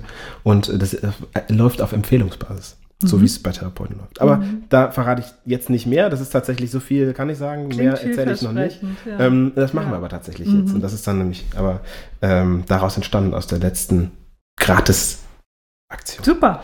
Ähm, ja, daraus also, können viele gute Dinge entstehen. Es ja. war gratis, aber nicht umsonst. Ja. Ähm, du hast im Herbst ja. dein Buch äh, Erfolg im Fotobusiness veröffentlicht. Ja, es ist ganz Und frisch. Seit Oktober. Oktober ne? Seit Ende Oktober erst. Also ist, ich, man glaubt es kaum, ist erst gerade einen guten Monat, anderthalb Monate auf dem Markt. Äh, Genau. Mhm. Worum geht es daran? Freue mich sehr darüber. Ja, äh, es geht in dem Buch, ähm, ich glaube, ich habe es schon gesagt, ich sage es auch nochmal. Ähm, es geht ums Fotobusiness. es geht um Erfolg im Fotobusiness. Eigentlich beschreibt es all die Bereiche, die äh, Fotografinnen und Fotografen im Blick behalten sollten, wenn sie selbstständig sind, wenn sie Berufsfotografen sind, egal in, welcher, in welchem Bereich der Auftragsfotografie sie, äh, ähm, sie arbeiten, egal ob Werbung oder Unternehmenskunde. Ähm, es beschreibt eigentlich alle Dinge, die man machen muss im Außenauftritt. Mm, es gibt Tipps und Empfehlungen, wie man sein Portfolio zusammenstellt. Es gibt Tipps und Empfehlungen zum Thema Kommunikation mit Kunden. Es gibt vieles zum Thema Honorargestaltung. Ähm, wie gehe ich um mit Nutzungsrechten, was wir eben kurz angesprochen haben, aber auch die, die Angebots- äh, Phase, die Verhandlungstaktik mit Kunden. Ähm, es, es, hat eigentlich zu jedem Bereich des Business eines Berufsfotografen ein äh, Kapitel oder kleine Unterkapitel, die ähm, ganz gut beschreiben, äh, woran man denken muss. Und es liest sich tatsächlich ähm, relativ unterhaltsam, weil die, weil die Textabschnitte zu den einzelnen Stichpunkten sehr kurz sind. Und so kann man eben immer wieder kurz eintauchen und wieder austauchen und muss auch nicht chronologisch lesen. Man kann einfach querlesen. Ich hatte neulich einen, äh, einen Fotografen, der gesagt hat, so ich beschäftige mich gerade mit dem Thema Portfolioentwicklung. Ich bin direkt vorgesprungen zu Seite sowieso, wo du das Thema beschrieben hast, war super. Also genauso soll man das Buch nutzen, dass man es jetzt nicht von A bis Z liest. Das ist auch, finde ich, vielleicht ein bisschen, äh, es hat fast 200 Seiten, also das, da sitzt man auch ein bisschen dran, sondern dass man immer mal wieder das liest, was einen gerade auch beschäftigt. Wie ist es dazu gekommen, dass du das geschrieben hast? Mhm, genau, ich schreibe seit äh, acht Jahren eine Kolumne für die äh, für die äh, Profifoto, für das Fotofachmagazin Profifoto. Ähm, und viele der Texte und der Themen dieser Texte sind aus der Zeit entstanden äh, oder stammen auch aus äh, Kolumnentexten. Alle Themen sind nochmal aktualisiert, aufgefrischt, überarbeitet worden, teilweise neu entstanden und sind jetzt durch äh, dieses Buchkonzept, das Buchkonzept ist in drei Bereiche eigentlich gegliedert, wer bin ich, was kann ich? Und wie möchte ich das ähm, verkaufen? Oder wie kann ich eigentlich mein Können verkaufen, ähm, die greifen eben unterschiedliche Texte wieder auf, die äh, im Laufe dieser acht Jahre auch entstanden sind und ähm, ja, bilden eigentlich so das ganze Spektrum für die Berufsfotografie ab. Für wen ist das? Also für Berufsfotografen? Genau, für Berufsfotografen habe ich, glaube ich, eben schon ein bisschen beschrieben. Vielleicht äh, für wen es nicht ist oder wenig, also auch für die ist es auch, aber letztlich geht es in dem Buch ums Fotobusiness, ausgenommen, sage ich jetzt mal, Privatkundenfotografie oder Hochzeitsfotografie. Das spielt eher äh, keine Rolle in meinem Buch, damit beschäftige ich mich nicht so sehr, sondern es geht äh, um die Bereiche der Auftragsfotografie, wo man mit professionellen, gewerblichen oder werblichen Kunden eben ähm, ähm, Auftragsarbeiten ähm, entwickelt, sozusagen, und für diesen Markt seine Positionierung und seine sein Portfolio auch ähm, erstellen möchte. Sieh mal, jetzt sind wir an einem Punkt, ähm, wo äh, der Zeitpodcast noch nie gewesen ist. Äh, und zwar ähm, war ja die Sorge, wie lange sprechen wir denn dann eigentlich bei so vielen Fragen, die du mitbringst? Das geht doch ewig. ich würde sagen, ich habe jetzt meinen Teil der Fragen gefragt, die für mich wichtig waren. Ähm, und wer, du hast dein, dein ähm, Schlusswort noch nicht gestellt. Insofern ist das, empfinde ich das erstmal als was Gutes, weil das heißt, es war auch für dich spannend. Ähm, der Podcast soll ähm, ja auch eine Plattform für dich sein. Äh, und zwar stelle ich immer als letzte Frage äh, die Frage, ähm, was möchtest du den Fotografen, du hast jetzt quasi einmal die Möglichkeit, die Plattform, äh, allen Fotografen, die das hören, einen Satz zu sagen, äh, den du schon immer mal loswerden wolltest ähm, und du son sonst hundertmal allen einzeln erzählst. Wow, das ist ja, das hat ja Tragweite hier zum Schluss, auch noch das Schlusswort zu sprechen. Also ja, nee, erstmal Sebastian, ähm, ich, ich finde es voll gut. Vielen Dank, dass du hier bist und dass wir über diese Themen sprechen. Ähm, macht total Spaß und, und ist auch sehr, ähm, also man kann natürlich noch viel tiefer einsteigen, aber ich glaube, wir haben jetzt wirklich, du hast das toll vorbereitet, wir haben einen großen ähm, einen großen ähm, Themen, ein großes Themenspektrum abgerissen und insofern fällt es mir schwer, jetzt so einen Satz zu finden, den ich allen Fotografen jetzt mitgeben möchte und Fotografinnen mitgeben möchte. Ähm, vielleicht ist das Stichwort Fotografinnen noch ganz gut. Ich arbeite ja, ich arbeite mit Fotografinnen und Fotografen und ich arbeite mit Nachwuchsfotografinnen genauso äh, wie mit, mit, mit ähm, erfahreneren Berufsfotografen, sage ich mal. Und, und das mache ich ja nun schon eine ganze Weile. Und ähm, ich habe äh, in 2019 mehrmals die Gelegenheit gehabt, mich mit dem Thema ähm, auseinanderzusetzen, was ist eigentlich die weibliche Perspektive, also Stichwort Fotografin. Und habe da auf mehreren Veranstaltungen ähm, etwas ähm, referieren können oder moderieren können. Und dadurch ist dieses Thema bei mir so ein bisschen präsenter geworden. Ich habe immer gedacht, ich habe damit gar kein Thema. Ähm, aber ich finde es eigentlich toll, was in den letzten Monaten auch im Laufe dieses Jahres entstanden ist, auch durch viele Verbände, ähm, die sich damit beschäftigen, dass man versucht, da etwas zu stärken. Und insofern ist das vielleicht ein gutes Schlusswort jetzt für mich hier an dieser Stelle auch für die Fotografinnen, einfach da auch weiterzumachen und dran zu bleiben, weil ähm, aus meiner Arbeit mit den Fotografinnen weiß ich einfach, dass sie, dass sie manchmal Dinge sich nicht ganz so trauen oder mh, mm, sich manchen Herausforderungen nicht so gerne stellen möchten, die für vielen, viele männliche Fotografen vollkommen selbstverständlich sind. Und das finde ich total schade und das muss nicht so sein, weil die Arbeit der weiblichen Fotografen genauso gut ist. Und das wäre sozusagen mein Appell, das über Bord zu werfen. Happy End. Das war der Open Table Podcast. Wenn es dir gefallen hat, würde ich mich darüber freuen, wenn du den Podcast abonnierst oder uns eine positive Bewertung hinterlässt.